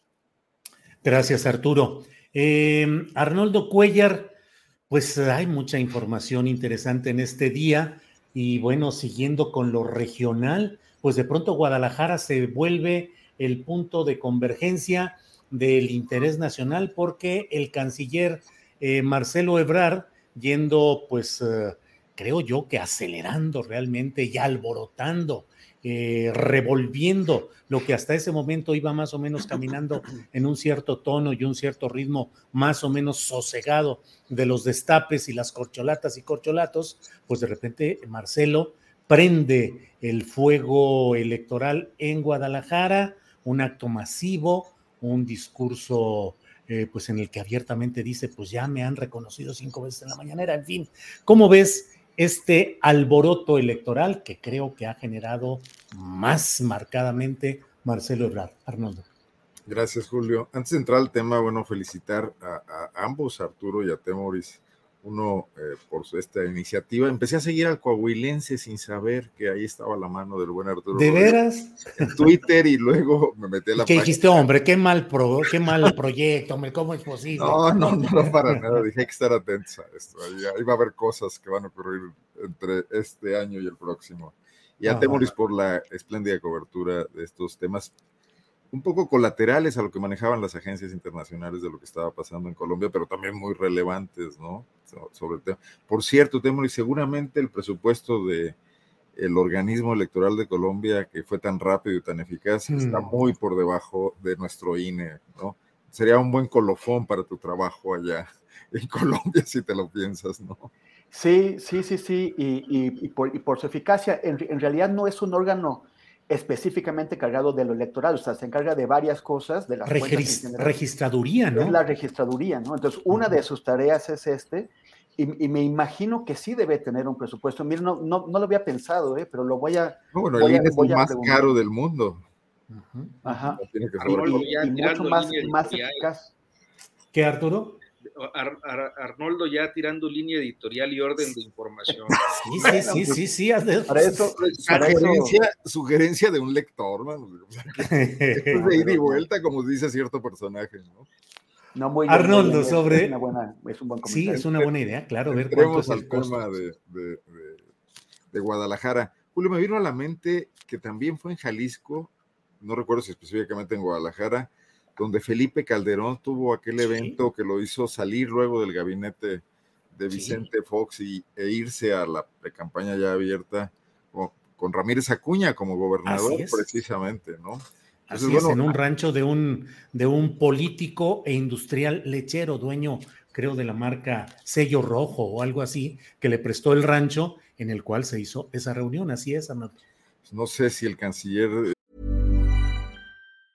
Life is full of awesome what ifs, and some not so much, like unexpected medical costs. That's why United Healthcare provides Health Protector Guard fixed indemnity insurance plans to supplement your primary plan and help manage out of pocket costs. Learn more at uh1.com. Hey, it's Ryan Reynolds, and I'm here with Keith, co star of my upcoming film, If, only in theaters, May 17th. Do you want to tell people the big news?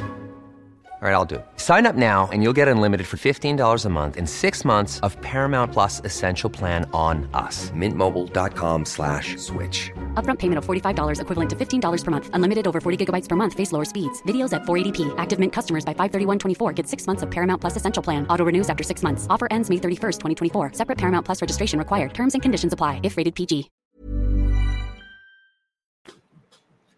Tenga cierta fijación por estas vibras. Eh. Un poco esotéricas. Pero bueno, eh, me parece un, tema eh, interesante esta audacia. Ya López Obrador abrió ese juego, están todos manejándose sobre esa línea delgada, también poniendo en jaque a la legislación electoral de este país, que fue pensada en otros tiempos, bajo otras circunstancias, por, por eh, partidos políticos que traían un acuerdo más o menos consensado de cómo hacer las cosas pero que además estaban medrando con ese tema también. Eh, bueno, ¿quién no puede ver que, por ejemplo, Peña Nieto inició una campaña anticipada mucho tiempo antes desde la gobernatura del Estado de México? Y no recuerdo al IFE entonces ser demasiado eh, enfático sobre esto. Y bueno, ya no se hable también de, de esa precampaña periférica de la que se burlaba Calderón de Andrés Manuel López Obrador puebleando con cuatro o cinco personas. O sea, al final del día, siempre va por delante la realidad política de las normas que los eh, legisladores mexicanos dependientes de estos partidos políticos hoy profundamente en crisis y profundamente rebasados por la realidad y que siguen sin entenderla, eh, establecían para, para cuidar, eh, bueno, pues lo que, lo, que, lo que fue ciertamente una realidad en el siglo XX, que fue la preeminencia del Estado mexicano con su partido político, el PRI, ¿no? Creo que no acabamos de, darnos unas reglas claras, transparentes, sencillas y baratas para los procesos sucesorios de este país, que eso seguirá estando en crisis y que no va a ser culpa de Morena. Creo que en general la clase política mexicana acostumbrada a ir a en estas dos pistas, la de lo formal, la de las leyes que aprueban después de muchos eh, regateos y negociaciones donde se ceden cosas mutuamente, y luego la de la realidad, donde ellos mismos se encargan, como, como dice el proverbio clásico de hacer la trampa ahí donde hicieron la regla, ¿no? Eh, vamos a seguir batallando con eso elección tras elección, reforma electoral tras reforma electoral, porque este país está jalonado por proyectos políticos que hasta hoy se evidencian como contrapuestos, porque habían, habían llegado a negociar y a usar mucho el tema de la desigualdad o de las inconformidades con, con ese Estado patrimonialista eh, para, para cuando, llegar, cuando llegaban a él hacer exactamente lo mismo. Que también veo que Morena está un poco afectada por eso, ¿no? Eh, eh, entonces, bueno, me parece que todavía tenía que haber una revolución más profunda para que podamos los mexicanos libremente definir quién nos quiere gobernar sin estas ataduras de las estructuras políticas dominadas por, primero por eh, estructuras políticas tradicionales y ahora también por estructuras empresariales que han dejado de confiar en los partidos políticos para empezar a actuar por su cuenta también. Es una especie de fuera máscaras. Eh, no veo que, bueno, hoy por lo pronto sí veo cargado totalmente el tema del lado de los candidatos oficialistas, de los candidatos de Morena, que tienen que ser imaginativos para poder sobresalir unos, unos y otros, incluso en el caso de Monreal haciendo este papel de, de, una conciencia moral, que es difícil creerle a, Monreal ser conciencia moral, mismo, ¿no? Para llamarlos a que cumplan con la ley. Oye, y Roberto Madrazo, conciencia moral del PRI, porque ya dijo que con qué autoridad moral el PRI puede pedir el voto si tiene alito, diciéndolo Roberto Madrazo. Qué bueno, este, qué buen sketch están dibujando todos estos personajes, ¿no? Creo que las reinas, eh, ¿cómo se llama este grupo de Ana Francis? Podrían. Las reinas chulas. Chulas, chacarle mucha raja a eso, definitivamente. Pero nada más para terminar. Oye, oye, Arnoldo, ya, ya nos tiras línea a todos, ¿eh? Sí, sí, sí. Reinas chulas, a ver si van haciendo un sketch cómico. No, que, se, que se pueden ahorrar el guionista. Pues sí, sí, sí. Digo, lo haría Palillo en su momento. Pero el juego está de ese lado. Y del otro lado no vemos nada prácticamente. Vemos los pleititos, MC con su regateo, los demás entrándole ahí a, darles pamba, incluso Claudio X. Y, muy quedados, pues, en la, posibilidad de, permear con algún tipo de, equilibrio hacia, hacia, hacia los que traen, son los dueños del balón en este momento. Y ya ahí me quedo para no tirar más línea. Arnoldo, gracias. Temoris, eh, aprovecho para, déjame ver, íbamos en ese orden, sí, ¿verdad? Sigues tú. Eh, Temoris, em, me resisto a no a, a, dejar pasar la oportunidad, ya que estás en, en Bogotá y has visto este proceso y la celebración por el triunfo de Gustavo Petro. Y ayer yo entrevistaba al doctor en filosofía, Fernando Buenavad, y decía, sí, celebrar, pero aguas, hay que hacerlo con cuidado y con reserva porque las condiciones no son exactamente para que haya pues una explosión de ayuda y de cambio profundo y rápido, sino al contrario, hay condiciones que van a, pueden hacer lento y relativamente eh, no tan profundo este proceso. Entonces, estamos hablando de las cocholatas y de eh, Marcelo y de Claudia y de Adán y todo esto, pero te pregunto, ¿cómo ves el proceso en el cual la gente espera cambios profundos de lo electoral y las realidades hacen que la situación sea otra. Lo que hoy estamos viviendo, este jaloneo y esta lucha casi escénica, teatral, eh, burlesca por la candidatura presidencial, ¿qué significa en el entorno de lo que viven los pueblos de Latinoamérica y procesos como el que inició López Obrador en México y el de Petro ahora en Colombia? A lo mejor eché un rollo muy largo y es muy amplio el tema, pero por ahí va. Sí, mira, pues creo que son dos cosas. Uno, uno es el, el, tema de la política espectáculo, ¿no? Lo que ya, lo, lo que en, en, las elecciones estatales eh, anteriores, las del año pasado, llamé la tiktokización de la política. Aquí hubo un señor, eh, eh, Rodolfo Hernández, que casi gana la presidencia y lo hizo sin hacer mítines, rehuyendo los, los debates, sin presentar ideas, sin decir qué diablos quería hacer, contradiciéndose, básicamente un señor muy vacío, pero lo, eh, lo conocían como el viejito de TikTok. A sus, a, sus 77 años, eh, entendió, y yo creo que más, más tenía muy, muy, muy, buenos asesores, y eso es lo que Claudia Sheinbaum no ha entendido.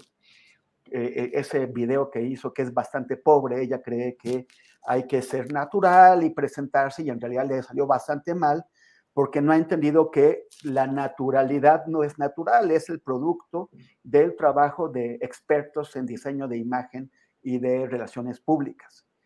Este, eh, este señor, este viejito del TikTok, tenía eh, a, un, a, un, experto en, en, en, redes sociales, a un tipo que, por cierto, en 2018 estuvo trabajando con Gustavo Petro en su anterior campaña y que ahora eh, eh, pues dio el chaquetazo, se pasó con Rodolfo Hernández, seguro le ofrecieron más lana y, en ese momento debe estarse arrepintiendo de, su, error. Pero, pero, bueno, está esta tiktokización.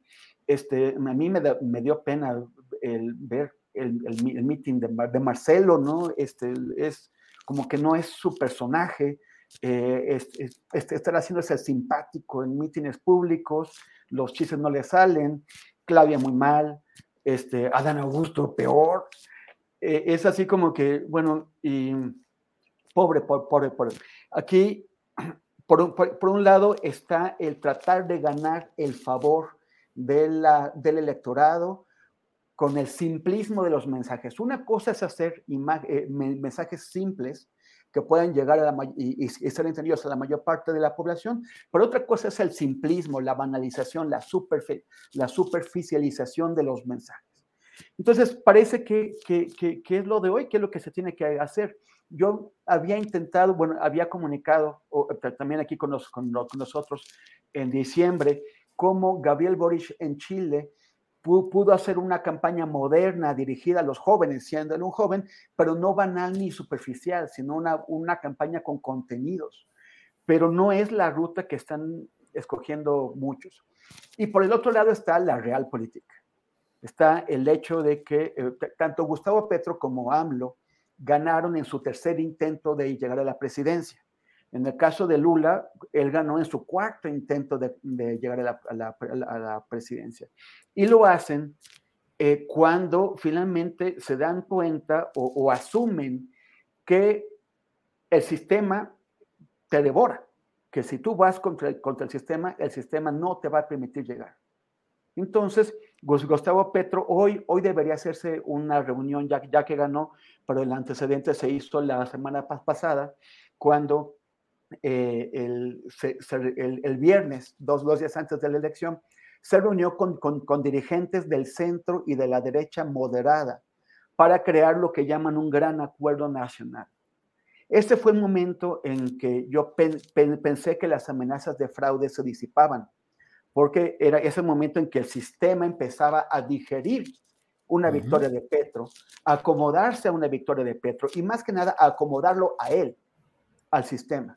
De la misma forma en que eh, Andrés, Manuel fue eh, realizando acuerdos con las fuerzas que antes le habían impedido llegar a la presidencia, que le habían hecho fraude electoral y, con las cuales cuentas. Ahí, ahí se fraguó el, Consejo Asesor Empresarial y se fraguó eh, la, impunidad de Peña Nieto y de su cúpula. Entonces, aquí, también está pasando, o sea, los, los poderes fácticos finalmente llegan a acuerdo con las izquierdas emergentes para mantener sus privilegios, sus negocios y su impunidad. Bien, Temoris, gracias. Arturo Rodríguez, ¿cómo has visto la evolución escénica, discursiva eh, de los eh, principales aspirantes, eh, Marcelo, Claudia y Adán particularmente, Arturo? Híjole, es, eh, me parece que todavía está en ciernes, pero creo que eh, ha sido eh, complicado, sobre todo para Sheinbaum, poder pues conquistar el mundo de las redes sociales fuera de su base de apoyo. O sea, tiene una base de apoyo amplia, eso es indiscutible, pero naturalmente necesita ir por más simpatías y para lograrlo, eh, creo que a veces los estrategas eh, políticos eh, que sugieren esta que llama temoris tiktokización de la, de la política, no contemplan algunos aspectos que son eh, fundamentales para, para, poder tener éxito eh, y eh, pues hacer ver a su candidato o candidata más cercanos. Claudia Sheinbaum ha tenido varios episodios que no le han salido bien. alguno fue esta vez que le hacen ponerse el casco de ciclista, por ejemplo, ¿no? Eh, o, bueno, este intento. Eh, en, algunas ocasiones me parece que también hay una carga misógina eh, de la que no se puede pues escapar, porque a final de cuentas así es la sociedad y las redes sociales quizás se expresan de una manera todavía más brutal que como son las cosas, pero el asunto de su noviazgo hace, hace algún tiempo, cuando recordó este renacimiento de su relación con un viejo novio de la secundaria o la prepa que se había encontrado en Facebook, o, o, esta de, la, de, la, de eh, ir corriendito detrás del, presidente, este, pues, que han terminado como episodios fallidos. ¿Por qué? Pues porque básicamente ella no es una eh, figura que pueda conquistar eh, con esta supuesta naturalidad, porque se trata primero pues de una mujer que dedicó su vida a estudiar. tiene un doctorado, además en una especialidad complicada, es una mujer que ha dedicado también su vida a la política y pues no le queda o no le va a andar eh, de TikToker o, haciendo estos shows que recomiendan tanto los estrategas. Y me parece que en ese sentido ha, sido más asertivo Marcelo Ebrard. Supongo que tiene estrategas que no le recomendarían, por ejemplo, pues que saliera haciendo abdominales o yo qué sé, ¿no? Alguna actividad que, no le va como, perfil político y como perfil público. y a final de cuentas, lo que hemos visto es que aquellos que tienen mucho éxito en las redes sociales, caso descontado el presidente López Obrador, al que le fue muy bien en, ese manejo, y me parece que eh, han sido eh, eh, pues, ejemplos fallidos el caso de Samuel Rodríguez, que ahorita que escuchaba a Temoris hablando de este candidato del viejito del TikTok de, Colombia, pues es algo así, eh, eh, que llega a tener un éxito electoral y que luego a las primeras de decisiones terminan siendo un rotundo fracaso. Yo creo que poco a poco, pues la sociedad también se va a ir dando cuenta de eso y los políticos de que no tienen necesidad y las políticas de, andar haciendo eso. Bien, eh, así es. Gracias, Arturo Rodríguez. Em, Arnoldo Cuellar, eh, ¿qué poner para que nos des más órdenes de información? Para que nos vayas sugiriendo más coberturas. sobre lo que sobre lo que dice Arturo, si me permite. A viene. Tu elaborada pregunta. Ajá. Eh, me, me, parece que Morena están jugando con esta idea de las redes sociales por un planteamiento que López Obrador ha dejado más o menos en claro públicamente, pero que sin duda en, lo corto, en privado, con sus corcholatas, eh, pues probablemente sea más transparente. Y es eh, el tema de la encuesta. Y no porque la encuesta vaya a ser real o no, pero definitivamente tiene que ser un indicador quién penetra con mayor popularidad. No nada más en el, en, en el voto duro de Andrés Manuel López Obrador, sino más allá porque sí quieren garantizar la victoria electoral. Ahora no es el único instrumento para garantizar la victoria electoral. Tienen los programas sociales, tienen la popularidad del propio presidente, tienen el desmadejamiento de la oposición. Entonces son demasiadas cosas, lo cual hace que la competencia sea interna. Sí es un poco mejor, un poco mejor nada más que el tapadismo viejo del PRI, está más abierto, pero no deja de ser de todas formas como complacer a un único gran elector que además de todo puede, sí puede mover las encuestas, lo ha hecho muchas veces, ¿no? Eh, han sido increíbles algunos de, las, de los resultados de las candidaturas de, Morena, de acuerdo a esto. Eh, entonces, pues ni modo, tienen que entrarle a ese tema, eh, contratar a los asesores que sea, vencer sus miedos, etcétera, encontrar su forma de decir las cosas, como lo encontró López Obrador yo creo que si hubiéramos escuchado uno de los primeros videos de López Obrador aquí hace no sé cuántos años empezó a usar las redes sociales, eh, hubiéramos dicho, híjole, esto no va a funcionar, este señor hablando así, mira nomás, y con esa guayabera, etcétera. Y funcionó, porque hizo clic con algo en el país, con, con, con, una inconformidad también, no nada más era la propuesta. Hoy la tienen muy complicada eh, los, los precandidatos de Morena porque tienen que competir precisamente con eso, ¿no? Bien, Arnoldo, pues bueno, ya, este, ya, ya, eh, tomemos nota de todo esto. Temoris, em, ¿cómo ves el punto en el cual eh, la utilización de estos medios de comunicación, ya algo nos decías, eh, las redes, ya lo hablábamos, redes y demás, proyectan figuras y expectativas que luego no se cumplen, pero ¿cómo ves específicamente lo que está sucediendo en Monterrey, en Nuevo León, donde la crisis por la falta de agua se ha agudizado porque la población no ha encontrado en Samuel García, el gobernador tiktokero, el de Fosfo Fosfo, con su esposa Mariana Rodríguez, eh, pues no ha tenido el oficio ni la capacidad real para enfrentar un problema que hoy lo está llevando a una crisis de popularidad y a una creciente impugnación en la cual incluso el Partido Acción Nacional está proponiendo, fíjate lo que son las cosas, que se haga, que se habilite la ley para que haya rápido un proceso de revocación de mandato que se pueda aplicar al mismo Samuel García. ¿Cómo ves esos temas, Temoris? Bueno, ahí, ahí tenemos otro ejemplo de falsa naturalidad o, de, naturalidad construida, ¿no? Construida con expertos. Ellos, eh, eh, él y Mariana, Samuel y Mariana, hicieron esa campaña en donde ponían momentos de, su vida cotidiana, incluso puede ser que hasta aquel ah, episodio cavernícola en donde Samuel estaba eh, comiendo unas costillas como, como, como hombre de las cavernas y diciéndole a Mariana que se enseñaba que, que, se cubriera porque enseñaba demasiada pierna, pues eso molestó mucho en Ciudad de México, pero, pero tal vez el electorado al que, que trataba de, llegar Samuel eh, sí reaccionó de otra forma. Y, y, eso es parte de un diseño. Ellos tenían también expertos que estaban haciéndoles la campaña para que parecieran muy simpáticos y próximos a la gente y no, y no lo eran. Este tema de, la, simulación, pues no es de las redes sociales. Esto viene desde antes, ¿no? Siempre han, intentado construir la imagen de, los, de los candidatos de, la forma en que calcularon que iba a tener más eficacia ante, ante el electorado. Y el problema es, es quizás que eh, ahora hay más herramientas para esta construcción si hay dinero y se contrata a los expertos adecuados y se invierte de, la, manera adecuada. Y entonces es más fácil crear estas simulaciones. O sea, siempre lo ha habido, pero tal, tal, vez ahora es más sencillo.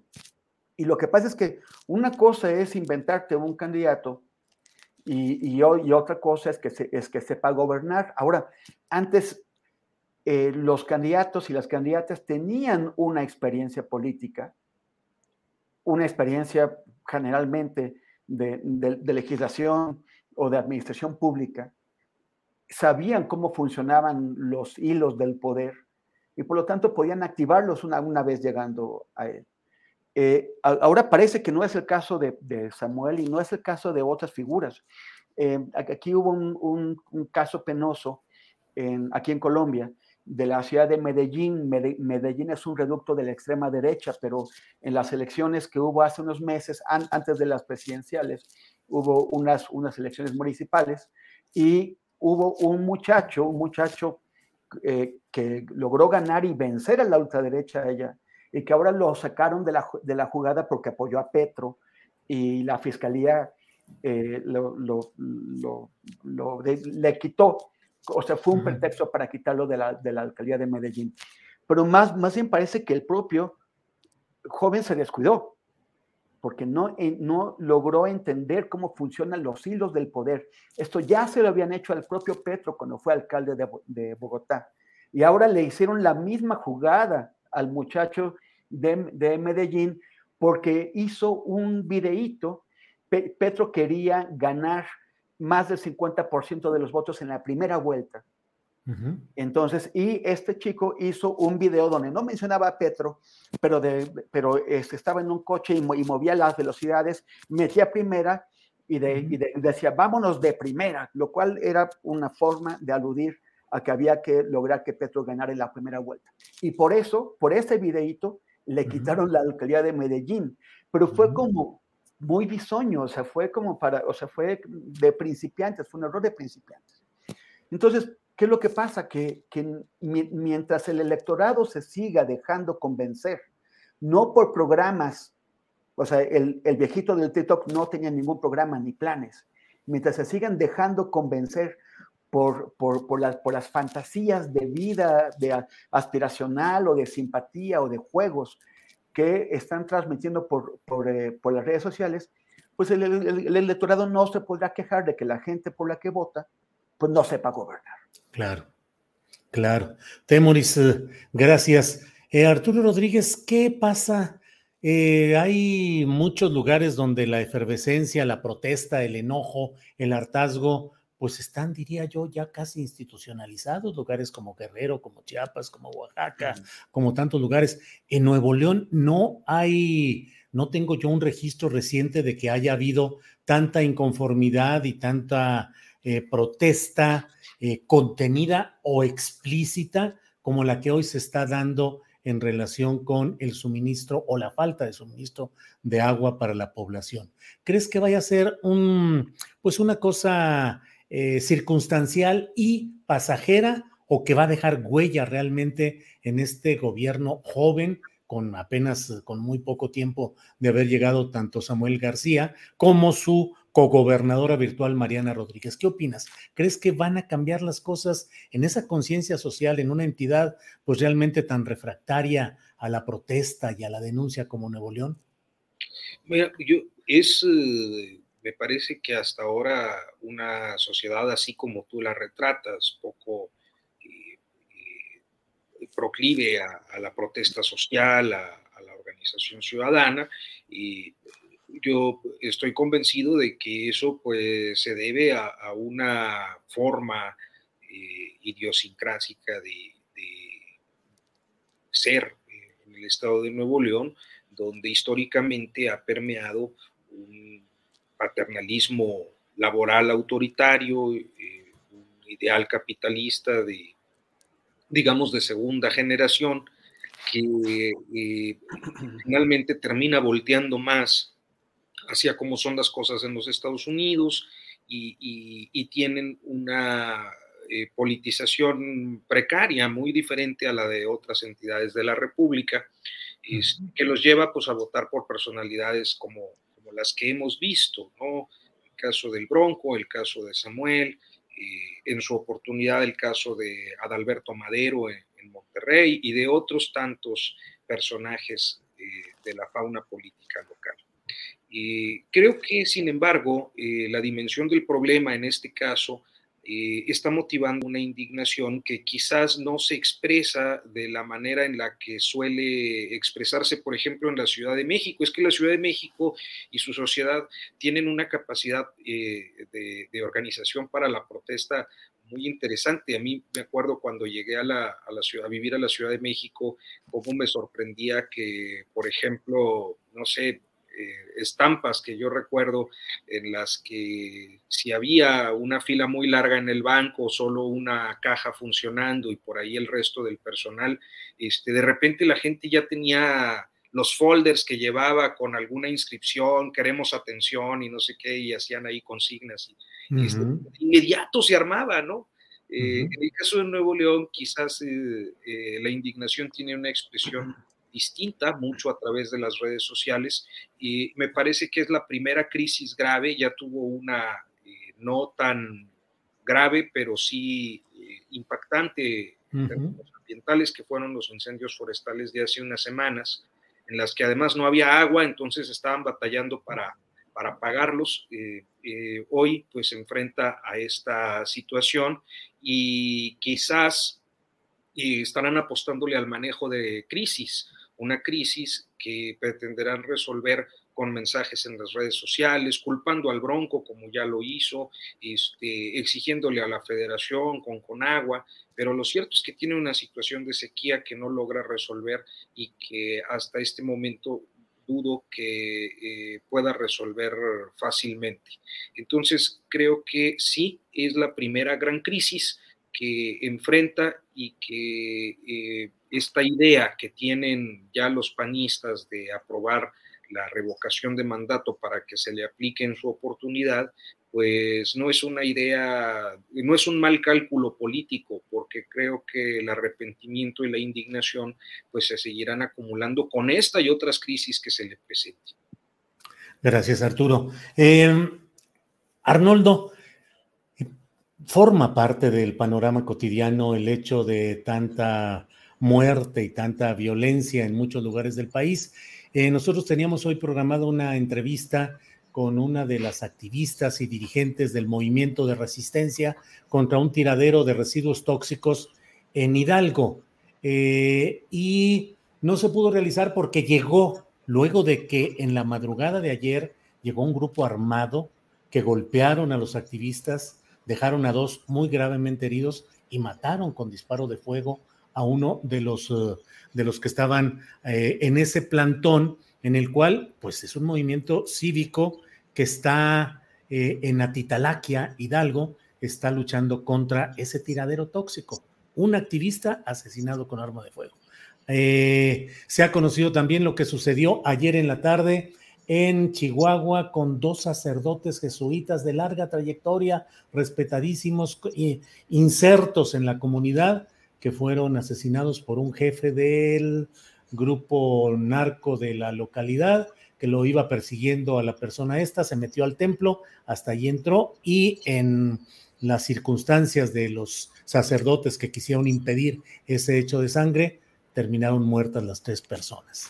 Lo que te quiero preguntar, Arnoldo, es cuál es la visión de lo que está pasando en el país, no solo eh, en la violencia cotidiana relacionada, que tú en Guanajuato la conoces muy bien, lo que pasa con los grupos del crimen organizado, sino también con expresiones de ambientalistas, activistas y ahora hasta de sacerdotes. ¿Qué piensas, Arnoldo? Yo creo que el Estado está replegado en todas partes. Está, muy acotado. Y cuando hablo del Estado, son los tres niveles de gobierno. Desde las policías municipales, muy penetradas, bueno, es el caso de Guanajuato, pero supongo y he leído que en muchas otras partes del país la circunstancia es muy parecida, donde además no puedes entrar a saco y desprenderte de, de, los elementos que forman parte de una, de una policía municipal, así como así, echarlos todos a la calle, etcétera. Uno, porque tienen derechos, dos, porque de pronto es más peligroso tenerlos ya abiertamente participando en grupos delincuenciales, haciendo lo que saben hacer, ¿no? O, porque pueden también pagar justos por pecadores, porque tampoco hay una labor de inteligencia y de depuración, y porque a veces no sabes si los propios mandos tienen intereses que pueden no ser los de una complicidad total y absoluta, pero sí los de los de hacerse eh, omisos, ¿no? O ser omisos, mejor dicho, eh, frente al tema y entonces de alguna manera generar esa complicidad. Luego los gobernadores que están cuidando todo el tiempo dónde es delito federal y dónde es del fuero local para deslindarse inmediatamente y decir, si es crimen organizado es delito federal, ahí no me meto, replieguense, etcétera. No obstante, que, no dejan de invertir en, gasto de seguridad, ya sea en aparatos tecnológicos y en compra de equipos de espionaje y en cámaras y en armamento también, ¿no? O viajar a los Estados Unidos, como hizo el gobernador de Guanajuato, a tener reuniones en, la Agencia Norteamericana de, Drogas, Alcohol, Drogas y Explosivos, para, para eh, hacer intercambios por su cuenta que nunca se sabe si funcionan o no y en qué resultan, e incluso si son legales para una entidad federativa. Y el gobierno federal, ¿no? El gran tema es el gobierno federal, con esta Guardia Nacional que no acaba de cuajar tampoco, que no sabemos si es parte del ejército, si no, qué, cómo está compuesta, qué entrenamiento tiene, cuáles son sus objetivos claros, el patrullaje nada más, el tema de la disuasión por presencia. Eh, entonces, ¿qué, ¿qué, genera esto? Una gran impunidad. O sea, el crimen organizado está mucho mejor organizado que el Estado en este momento en las diferentes regiones. Y no es de extrañar que entonces ingresen a otro tipo de actividades. Ya lo vimos con la denuncia de que están controlando la venta de alimentos en, Guerrero, ¿no? Pero, pero eh, creo que, bueno, en Celaya eh, les cobraban a las tortillerías derecho de piso también, ¿no? El otro día mataron a una mujer que vendía flores. La explicación aparente es que también le habían pedido dinero, flores en la calle, con unas cubetas, ¿no? Y entonces, ¿por qué no entrar también al servicio de los caciques o de las empresas, como vimos este asunto muy confuso que pasó en lo de la cooperativa Cruz Azul? para ponerse al servicio como guardias blancas de, unos intereses contra otros, ¿no? Entonces sí, sí es algo, por ejemplo, quiero contrastar esto con el tema de, la frivolidad de la política preelectoral que estamos viviendo, porque fuera de los TikToks y, de los intentos por abandonar eh, su temor a las cámaras o a la improvisación, ninguno de estos políticos que tienen muchas posibilidades de ser candidatos presidenciales y quizás de serlo presidentes, está hablando de esta situación en México, al que van a tener que recorrer. No es el México que recorría López Obrador hace seis, siete años en ese, en ese pueblear. Guanajuato no es el mismo que cuando venía y se paraba en San José Iturbide, en San Luis de la Paz, en León frente a cuatro, cinco o diez personas, ¿no? Hoy difícilmente lo podrían hacer. E, e, en Chihuahua la muerte de un guía de turistas y, eh, bueno, que estamos tratando de incentivar el turismo, hay gobernadores que viajan para incentivar el turismo eh, y, bueno, ¿cómo conciliar esas dos realidades, ese profundo sótano en el que está viviendo prácticamente toda la población del país, porque en la Ciudad de México pasa lo mismo que en las provincias, o sea, el tema de la inseguridad está ahí latente. El otro día me decía un policía, es que ya no hay crimen desorganizado. Ya hasta los carteristas llega una banda y les dice, a ver, van a rendir cuentas aquí, van a, vamos a decir en qué colonias pueden actuar, en cuáles no, y nosotros estamos arreglados con la policía, ¿no? Porque hay un gran tema de, de esa, de esa de ese estado replegado que además ya ni siquiera tiene información de quiénes son eh, los cabecillas que están actuando en cada región, eh, qué debilidades tienen, cómo se mueven, golpes de precisión, como se decía antes, de que sin, sin hacer un disparo habían desmantelado una banda. Hoy no hay ni disparos ni inteligencia. ¿no? Gracias, Arnoldo. Temoris Greco, un estado replegado. Sí, me, me deja muy triste lo, que dice Arnoldo y preocupado. O sea, es muy grave. Y pues en, en, Tasco, donde como ustedes saben hemos estado trabajando, ahí es dominio. Eh, el, el, presidente municipal actual, que es el único presidente municipal que llegó por fuerza por México, el partido ese de Cosme Aces, no, perdón, Cosme Aces es un periodista. Pedro, Aces de, Pedro Aces, eh, pues postularon a, quien sea y les, les, pusieron un candidato que, pertenecía a uno de los grupos del crimen organizado y, y venció al PRI, al PAN y a Morena, pero no es el primero, o sea, todos los presidentes municipales de ahí desde hace años están ligados al crimen organizado. Y el pollo, las tortillas, el transporte público, en todo están metidos, es de pronto cuando quieren la gente se, queda sin tortillas o sin pollo porque decidieron que, así iba a ser. O sea, es, gravísimo y, o sea, o sea yo, yo, lo, yo lo comparo con lo que acabamos de vivir en pequeñas comunidades de esta región que les decía, Pacífico, en donde sí la, la población afro marginada quiere programas públicos, quiere carreteras, quiere caminos al menos, o sea, tiene un montón de cosas, pero su principal demanda es paz, porque la presencia de tantos grupos distintos, algunos con banderas políticas, la mayoría sin ellas, que, están, o sea, dos días después de que estuvimos ahí, mataron a dos jóvenes activistas de, del petrismo en, en Guapi, que es un pequeño, una pequeña población. Y la gente dice, fundamentalmente lo que necesitamos es paz. Ya lo demás será ganancia. Pero necesitamos paz. Y sí siento que hay una inacción del Estado en México.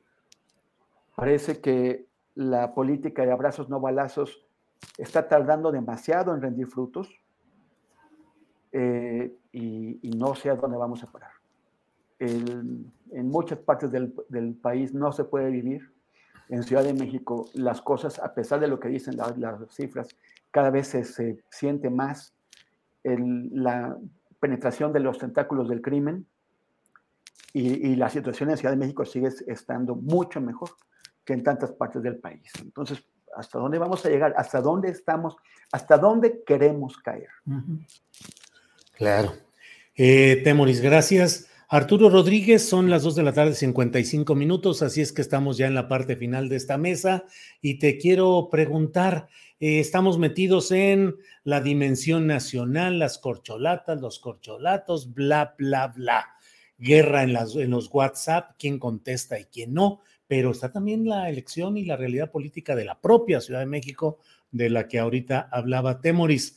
Eh, Xochitl Galvez, la panista, de origen hidalguense, que fue candidata a, gobernar Hidalgo por el PAN, eh, ha dicho que ella levanta la mano y que ella buscará ser candidata a gobernar la Ciudad de México por, eh, eh, pues por el PAN o por la alianza que habrán de realizar. Por otro lado, pues se habla mucho de Rosa Isela Rodríguez como una candidata deseada por Palacio Nacional, se habla de Martí Batres casi como en un escalafón. ¿Cómo ves lo que está sucediendo y las perspectivas electorales en Ciudad de México, Arturo Rodríguez? Sí, bueno, yo creo que... Sandra Cuevas, ¿no? Sandra Cuevas, claro, que anda diciendo... que pelear. Sí, que ya es la lideresa de la oposición, así es. Arturo. Eh, no, lo que creo es que, eh, bueno, pues en esta anticipación de tiempos que ha marcado tanto el presidente López Obrador como el dirigente de Morena para eh, pues las sucesiones gubernamentales, ya Mario Delgado hablaba de que para el 20 de julio tendrían candidatos en Coahuila, el Estado de México. Los tiempos legales son en enero para las precampañas eh, internas de los partidos. A finales de enero, principios de febrero deberá ser la designación de candidatos, pero ellos ya para el 20 de julio tienen eh, la perspectiva de que salgan los dos eh, asuntos, los dos candidatos que, que puedan contender en estas dos entidades, las últimas, dos de las últimas que le quedan al PRI. y y, creo que pues esto eh, también atiende en buena medida al adelanto de la sucesión presidencial que lleva ya un año. Hay que recordar que el, show de las corcholatas fue eh, por ahí del 12 de junio de, 2021 y a partir de entonces eh, pues esto se ha ido cada vez descarando más, digámoslo así. Entonces, en ese contexto, el asunto de la Ciudad de México pues parece eh, digno de atención eh, por varias razones. Primero, pues por eh, el bajón que tuvo en la elección de 2021 el bastión del presidente López Obrador, que es la Ciudad de México. Segundo, porque pues hay evidentemente ideas de continuidad con proyectos políticos, algo que es muy natural, por supuesto, y eh, los ojos están puestos en Rosa Isela Rodríguez, que sería pues un perfil, digamos, que similar, quizás todavía menos eh, avesado, eh, en este caso avesada en la, la exposición pública que la propia Claudia Sheinbaum, pero evidentemente con muchas simpatías por pues la posibilidad de que sea una continuadora del del proyecto de gobierno capitalino que encabeza Claudia Sheinbaum. Y, bueno, la, el aprovechamiento, la oportunidad que eh, pues se les abre a personalidades como, como Xochitl Galvez o inclusive Sandra Cuevas o cualquier otro para representar un cambio después de, eh, pues, ¿cuánto estamos hablando? De 97, digamos que eh, a 2022 son, ¿qué? 25 años. Este, eh, para el 2024 serán 27 eh, años de, pues, una, digamos, más o menos misma corriente política como oferta que han decidido los capitalinos. Es decir, pues hay un desgaste natural de, de las ofertas políticas, son muchos años gobernando, el discurso del cambio puede prender y hay quienes están dispuestos a, aprovecharlo desde este momento. Entonces creo que va a ser interesante ver qué es lo que ocurre en la Ciudad de México. Hay perfiles que están muy arraigados, me parece que Martí Batres es uno de ellos, que tienen eh, pues mejores condiciones para la brega política electoral que, que, pues un perfil como el de Rosa Isela Rodríguez, pero bueno, eh, supongo que esa decisión estará cocinándose en los próximos, ¿qué te gusta? Un año. Sí, sí, sí. Así es, Arturo. Gracias. Eh, no terminé la idea y dije solamente lo de Atitalaquia Hidalgo, de quienes están en lucha contra ese tiradero tóxico. Teníamos una entrevista concertada, pero luego de los acontecimientos trágicos de ayer, llegó la autoridades de la Profepa al propio tiradero para hacer una inspección y para eh, revisar ahí y los propios eh, pobladores en resistencia pues aprovecharon para dialogar con estas autoridades y están han estado en ese proceso y por eso no pudimos tener toda la información, esperamos tenerla mañana porque estuvo ya esa representación de la Profepa y con ellos hubo pues esta eh, diálogo de los pobladores y la exigencia de que se frene la instalación de ese negocio en el que están metidos muchos políticos y empresarios de aquella entidad. Bien, pues uh, Arnoldo Cuellar, son las 3 de la tarde con un minuto, así es que si alguna otra orden de información o algún otro tema crees que debamos de cubrir en esta semana, de aquí a la próxima mesa, pues dinos de una vez, es tu oportunidad. Evito la guanajuatización para hablar de Nuevo León. Se me quedó en el tintero comentar que sin duda Samuel García está metido en un, en un, en un conflicto fuerte porque él recibió el apoyo de, de, los empresarios de, Grupo FEMSA, etcétera, eh, que no se explica de otra manera ese cambio drástico en las encuestas, el haber dejado al PRI muy abajo, y que son los grandes usuarios de concesiones de agua en Monterrey, y, y, y me imagino que no solo en la ciudad de Monterrey, en la zona eh, periférica de la ciudad, con, con, muchas corcholatas, unas de cerveza y otras de bebidas azucaradas, ¿no? Uh -huh. Yo no he visto mucha escasez de cerveza en el mercado, no sé si buena parte de esa agua que necesitan tanto los neoleoneses no, no, le, no les, les, esté siendo escatimada además por privilegiar a la industria. Uh -huh. eh, pero además, pues esos empresarios también tienen albercas y campos de golf, etcétera. Y yo creo que ahí es donde Samuel no puede ejercer una autoridad clara, porque sin duda ese ha sido el gran tema de Nuevo León. Así como llegó el Bronco, así llegó Samuel con el apoyo de esta clase empresarial, que habría que reflexionar un poco más. O sea, la desigualdad, el modelo de desigualdad en el que el capitalismo mexicano se ha desenvuelto, es el que está haciendo en crisis en muchas de las regiones. Es decir, de Lala en, en, en la zona de Coahuila, y ahí ya me voy a meter en los terrenos de Arturo, cosa que no quiero, porque luego digo barbaridades. Pero nada más dejar, dejar el tema y vean que no solo hablamos de Guanajuato. Bien, bien, bien, gracias. Ya para finalizar, Temoris, lo que nos quieras decir más, en este más, postre. Sí, nada más un, un para hechos. Claro, para hechos, este, sí hay problemas con, con las bebidas. Hoy justo la, la Cámara Nacional de eh, la Industria Restaurantera, la CANIRAC, uh -huh. eh, difundió un comunicado en el que ya hay una crisis grave tanto en en los restaurantes del estado de Nuevo León como los del estado de Coahuila, porque hay diferentes bebidas que se fabrican en Nuevo León y que están escasas. Una de ellas es el agua mineral, que ya tiene algunos días este, escasa. Topo Chico. Eh, pues, no, la Topo Chico que anda de moda internacional ahorita. Y, la compró Coca-Cola. Eh, sí, y justo es este, pues una, una bebida que acá es. Entonces sí hay ya algunas afectaciones eh, con, con, la industria refresquera y seguramente cervecera. Lo cierto es que en el caso de, de Heineken, que es ahora la dueña eh, mayoritaria de, de, la cervecería Cuauhtémoc, y, y, hay que recordar que pues están en diferentes zonas del país, entonces de algún modo van supliendo su, su abasto, pero sí este, hay ya impactos, mi estimado Arnold. Órale. A los bueno. Highball. Acepto la moción. Muy bien. Temoris. Y voy, y voy a proveerme en estos momentos. A proverte. Y yo para potosinizar el asunto diré, en San Luis Potosí la buena es el agua de Lourdes, que es eh, la, la más famosa allí en San Luis Potosí. Temoris, por favor, en la parte final, postrecito ya para cerrar esta mesa. Sí, gracias. Este, bueno, sobre, so, ya bre brevemente sobre el tema de, la, de, la, de, los, de, los, aspirantes a la Ciudad de México, yo creo que están, está cometiendo un error Morena al, centrar tanto la atención en, sus aspirantes presidenciales y están dejando totalmente de lado a, los de la Ciudad de México.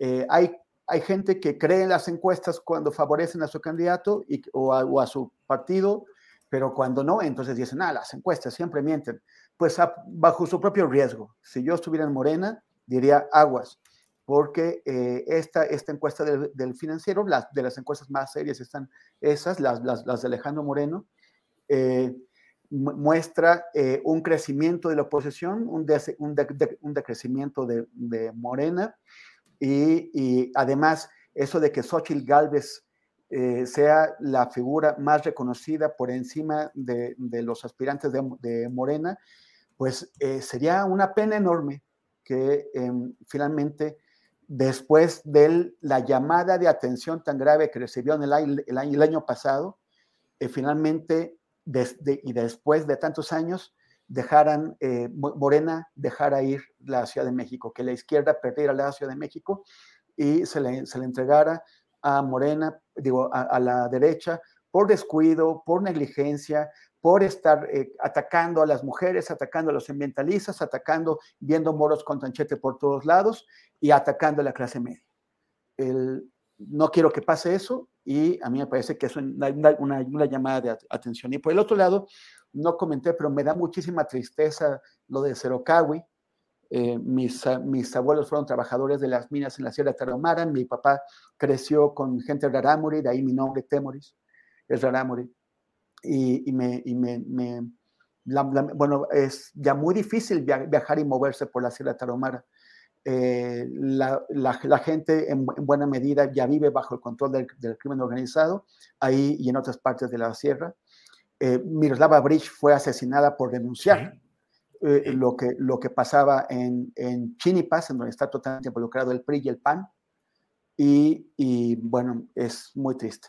Y bueno, gracias este, a, eh, quienes quisieran conocer más de, de, la cobertura que he estado haciendo aquí en Colombia de esas elecciones, está en mi muro, en, en Facebook y también en Twitter.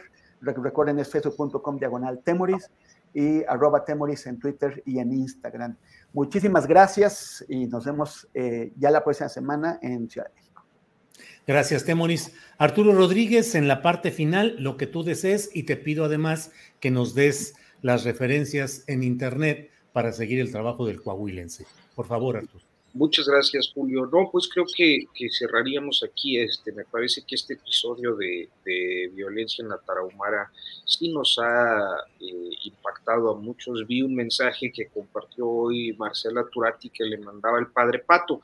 Para quienes no sepan, bueno, uno cuando eh, hace cobertura en ciertos territorios, tiene ubicadas algunas personas que eh, pues suelen ser gente íntegra, que está cercana a la gente, sacerdotes en ocasiones, profesores en otras, en fin, que eh, pues eh, se convierten quizás de una manera natural por su trabajo en dirigentes sociales o, o en gente que puede hablar la comunidad. Y bueno, pues quienes hemos cubierto la Tarahumara, yo la primera vez que fui eh, ahí a Krill con el padre Pato, pues fue, debió ser por ahí de 2008, 2009, cuando se dio esta masacre de los, de los niños, de, los jovencitos en, en Krill eh, y un bebé.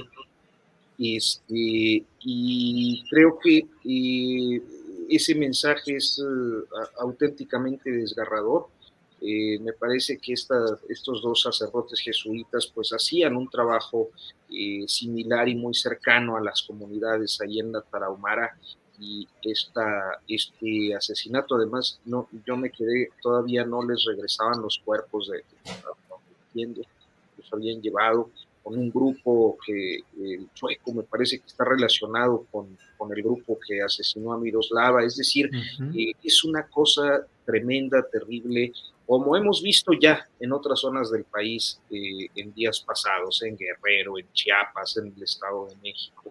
Este, y bueno, pues eh, lamentar mucho lo que, lo que está ocurriendo en esa zona y agradecerles la oportunidad, como siempre, de coincidir con ustedes y muy eh, agradecido también contigo, Julio, por las recomendaciones al Coahuilense, que es el coahuilense.com, en redes sociales, pues igual, como el Coahuilense en Facebook, Twitter, Instagram y TikTok. Ahí andamos. A los tres, muchas gracias, Arnoldo Temoris, Arturo, y nos vemos la próxima semana. Gracias. Oye, y felicidades, Arturo, se me pasó por el, por el, por el Coahuilense. ¿eh? Muchas gracias. Abrazos. Nos vemos, gracias. Hasta Gracias. Buen viaje de regreso. Muy bien, gracias, a los tres. Hasta luego, buenas tardes. Bien, eh, son las 3 de la tarde con 10 minutos. Vamos a ir a información reciente y para ello está con nosotros nuestra compañera Adriana Buentello. Adriana, ya estamos en la parte final, pero con justamente eh, las últimas noticias serán las primeras. Julio, pues fíjate que ya respondió la jefa de gobierno Claudia Sheinbaum a Ricardo Monreal. Si te acuerdas lo que comentamos hace ratito justamente del senador Ricardo Monreal que los eh, les advertía a las corcholatas, al club de los elegidos decía que respetaran la ley. Fíjate lo que responde Claudia Sheinbaum justamente hoy en su conferencia de prensa, que no se preocupe, le dice a Ricardo Monreal, siempre hemos cumplido la ley, vamos a escuchar qué dijo. Cada quien es eh, responsable de sus propios actos y de sus propias palabras, ¿no? Y ya que a cada quien pues se le juzgue. Eh, de nuestro lado, pues yo creo que lo más importante es que estamos defendiendo un proyecto por encima de todo y esperemos que todo fuera así. Eh, ahí quien eh, yo creo que habría que ver más bien pues dónde está las declaraciones respecto a quienes son los adversarios del movimiento que representamos, por ejemplo. ¿Dónde están esas declaraciones? Y en nuestro caso, pues que no se preocupe, Siempre hemos cumplido con la ley. Pues sí, fíjate, ahí está la respuesta. Y bueno, la verdad es, Adriana, que eh, en el fondo del conflicto que hemos visto y la separación de Ricardo Monreal respecto a Palacio Nacional, pues ha sido la batalla, la pelea original ha sido entre Ricardo Monreal objetando a Claudia Sheinbaum. De ahí viene pues eh, ese distanciamiento eh, de Monreal respecto a López Obrador, debido a este pleito que hoy pareciera pues em, actualizarse, Adriana. Y justamente quizá hoy ese distanciamiento, Julio, sea un poco más amplio. Vamos a escuchar qué fue lo que dijo Ricardo Monreal, porque hoy eh, en el Senado de la República, eh, el senador Monreal condenó el asesinato de los sacerdotes jesuitas cometidos al interior de una iglesia en Urique, en Chihuahua, pero pidió que se revise la estrategia de seguridad del gobierno federal. Vamos a escuchar qué dijo. Es una tristeza que estemos en esta vorágine de violencia en el país, que no haya sido detenida y que continuemos después de varias décadas de avanzar el crimen organizado en territorios completos de nuestro país. Es momento de reflexionar en el Congreso y de revisar con toda seriedad el plan de seguridad en el que los senadores tenemos la obligación constitucional de hacerlo. Lo digo con todo respeto y con toda seriedad. Y creo que es el momento de abordarlo sin tabús sin ideologías, sin intereses partidistas y sin actitudes egoístas. Con todo no, pues, con toda seriedad. Adriana, pues a mí se me hace que candidato o político opositor tenemos ya, ¿eh? ¿eh? Ricardo Monreal va avanzando en el discurso y en el planteamiento y en la crítica de diversos aspectos y la verdad es que en el entorno de lo que es la llamada 4T, lo que es Morena y lo que es Palacio Nacional, pues este tipo de posturas de Ricardo Monreal lo alejan cada vez más de la posibilidad de una reconciliación o de un reencuentro práctico o táctico, ya no porque se quieran tanto, pero cuando menos por la necesidad. Yo creo que con estas declaraciones, que son discutibles, que pueden analizarse por sí mismas y decir si son eh, ciertas o falsas, si son aceptables o rechazables, independientemente de eso, la postura política del político Monreal creo que lo va colocando cada vez más fuera de ese círculo necesario de solidaridad entre miembros de este partido. Como decía, con toda seriedad y con todo respeto, yo ya le voy haciendo maletas al senador Ricardo Monreal, pero fíjate, Julio, bueno, para los que siguen también esta campaña o estos actos anticipados de campaña o esta promoción de las corcholatas y que ayer eh, Marcelo Ebrard, el canciller, anunció que había dado positivo a COVID, hoy eh, pone este mensaje en Twitter. Agradezco sus mensajes de apoyo, interés con motivo del COVID. Gracias de verdad. Ahí voy, buen día. Ese ahí voy, Julio, me sonó. Híjole, cómo pega algunas horas con todo y las vacunas, pero pega fuerte.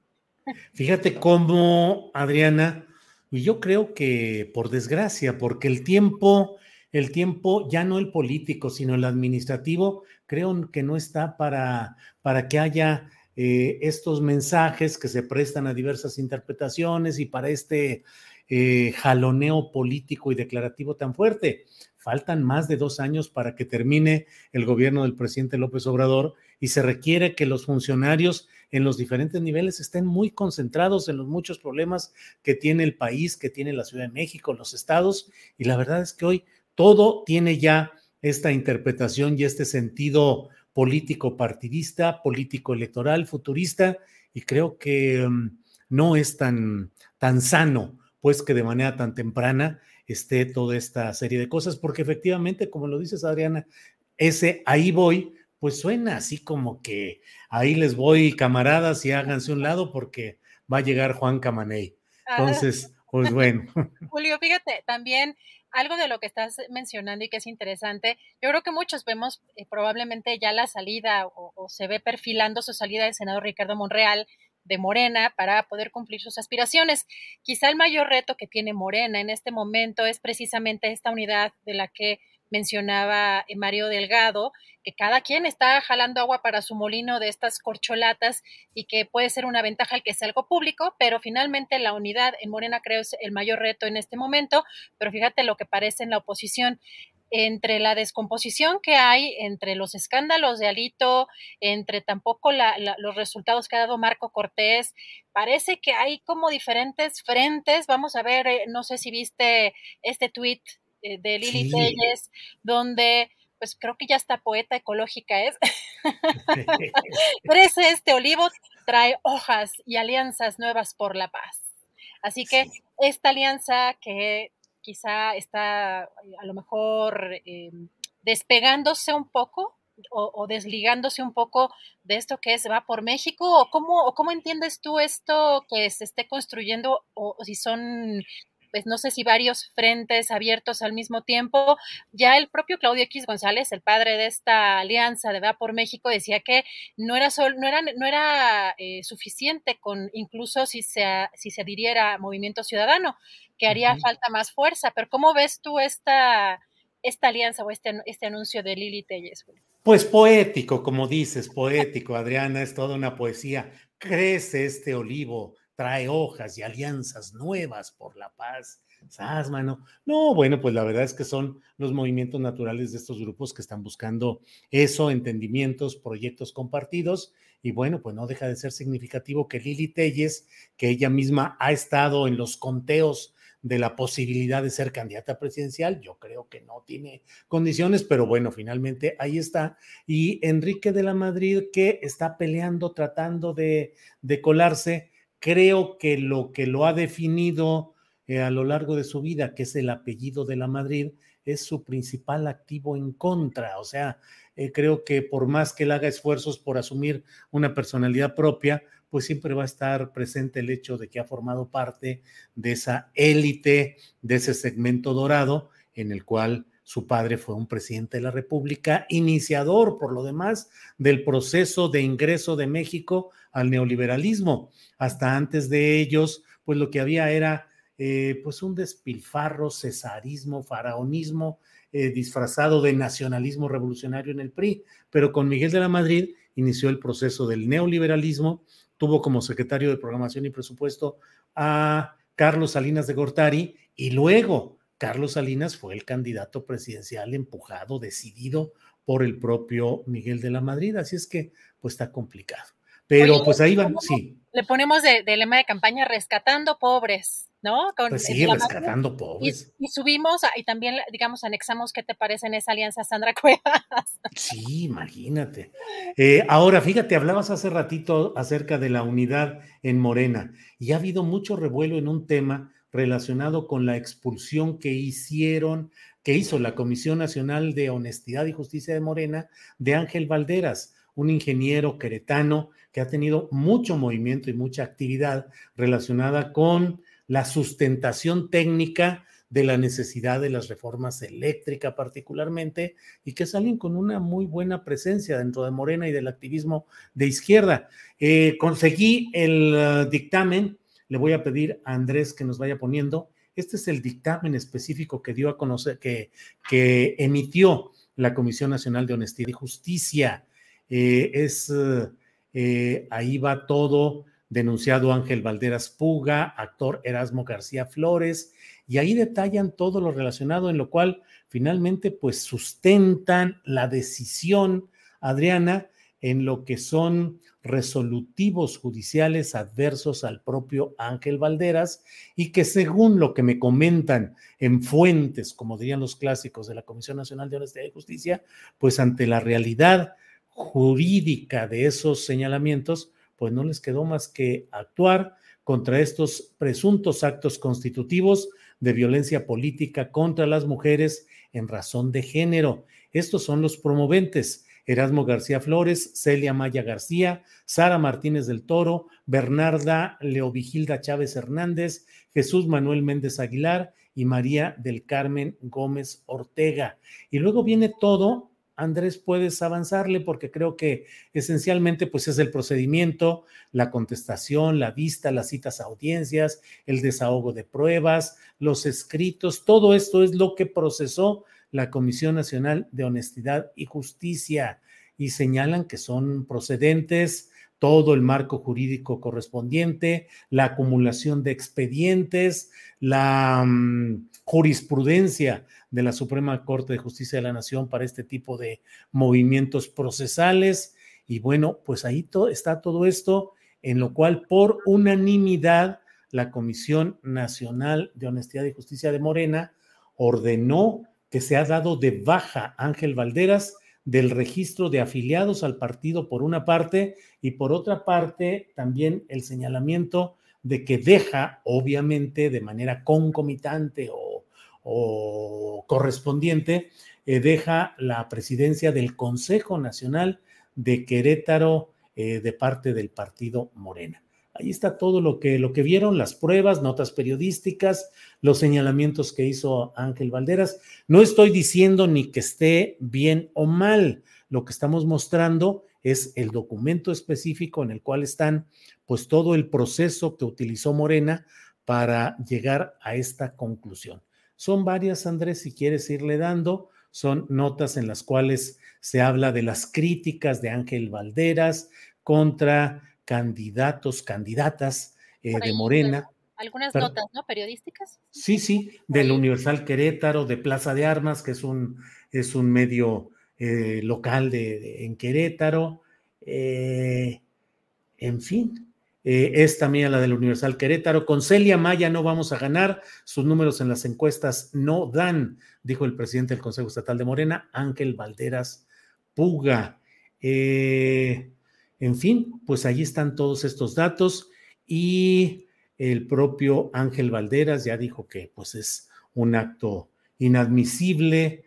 Eh, mencionan a Mario Delgado como responsable de impulsar este tipo de sanciones, aunque en realidad, pues lo cierto es que el órgano interno de Morena, la Comisión Nacional, fue la que decidió esto por eh, unanimidad. Son 20 páginas, desahogo de las técnicas confesionales, testimonial, presuncional, legal y humana.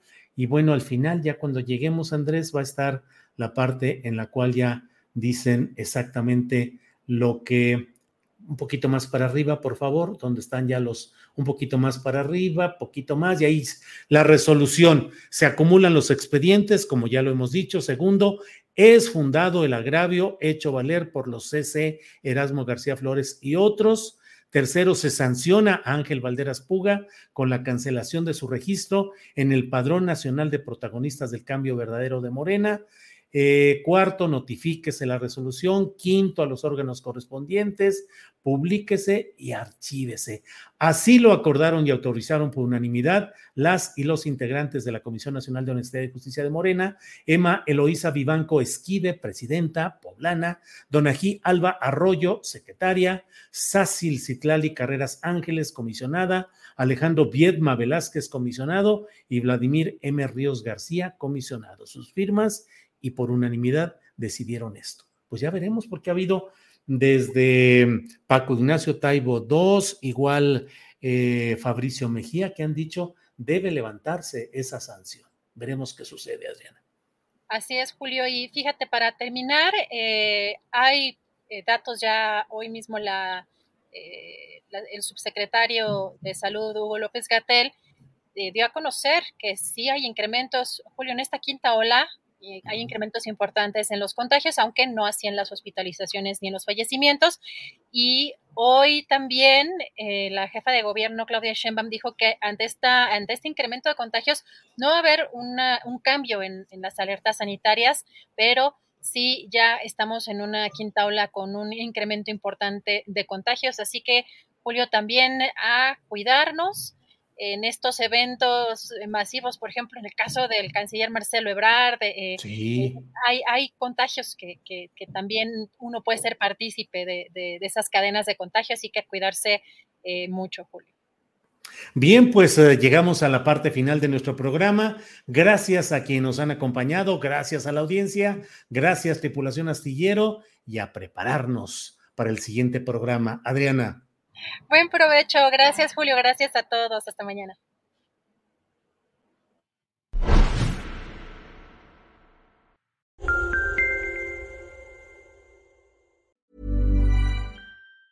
Ever catch yourself eating the same flavorless dinner three days in a row? Dreaming of something better? Well, HelloFresh is your guilt-free dream come true, baby. It's me, Kiki Palmer. Let's wake up those taste buds with hot, juicy pecan crusted chicken or garlic butter shrimp scampi. Mm. Hello Fresh. Stop dreaming of all the delicious possibilities and dig in at HelloFresh.com. Let's get this dinner party started.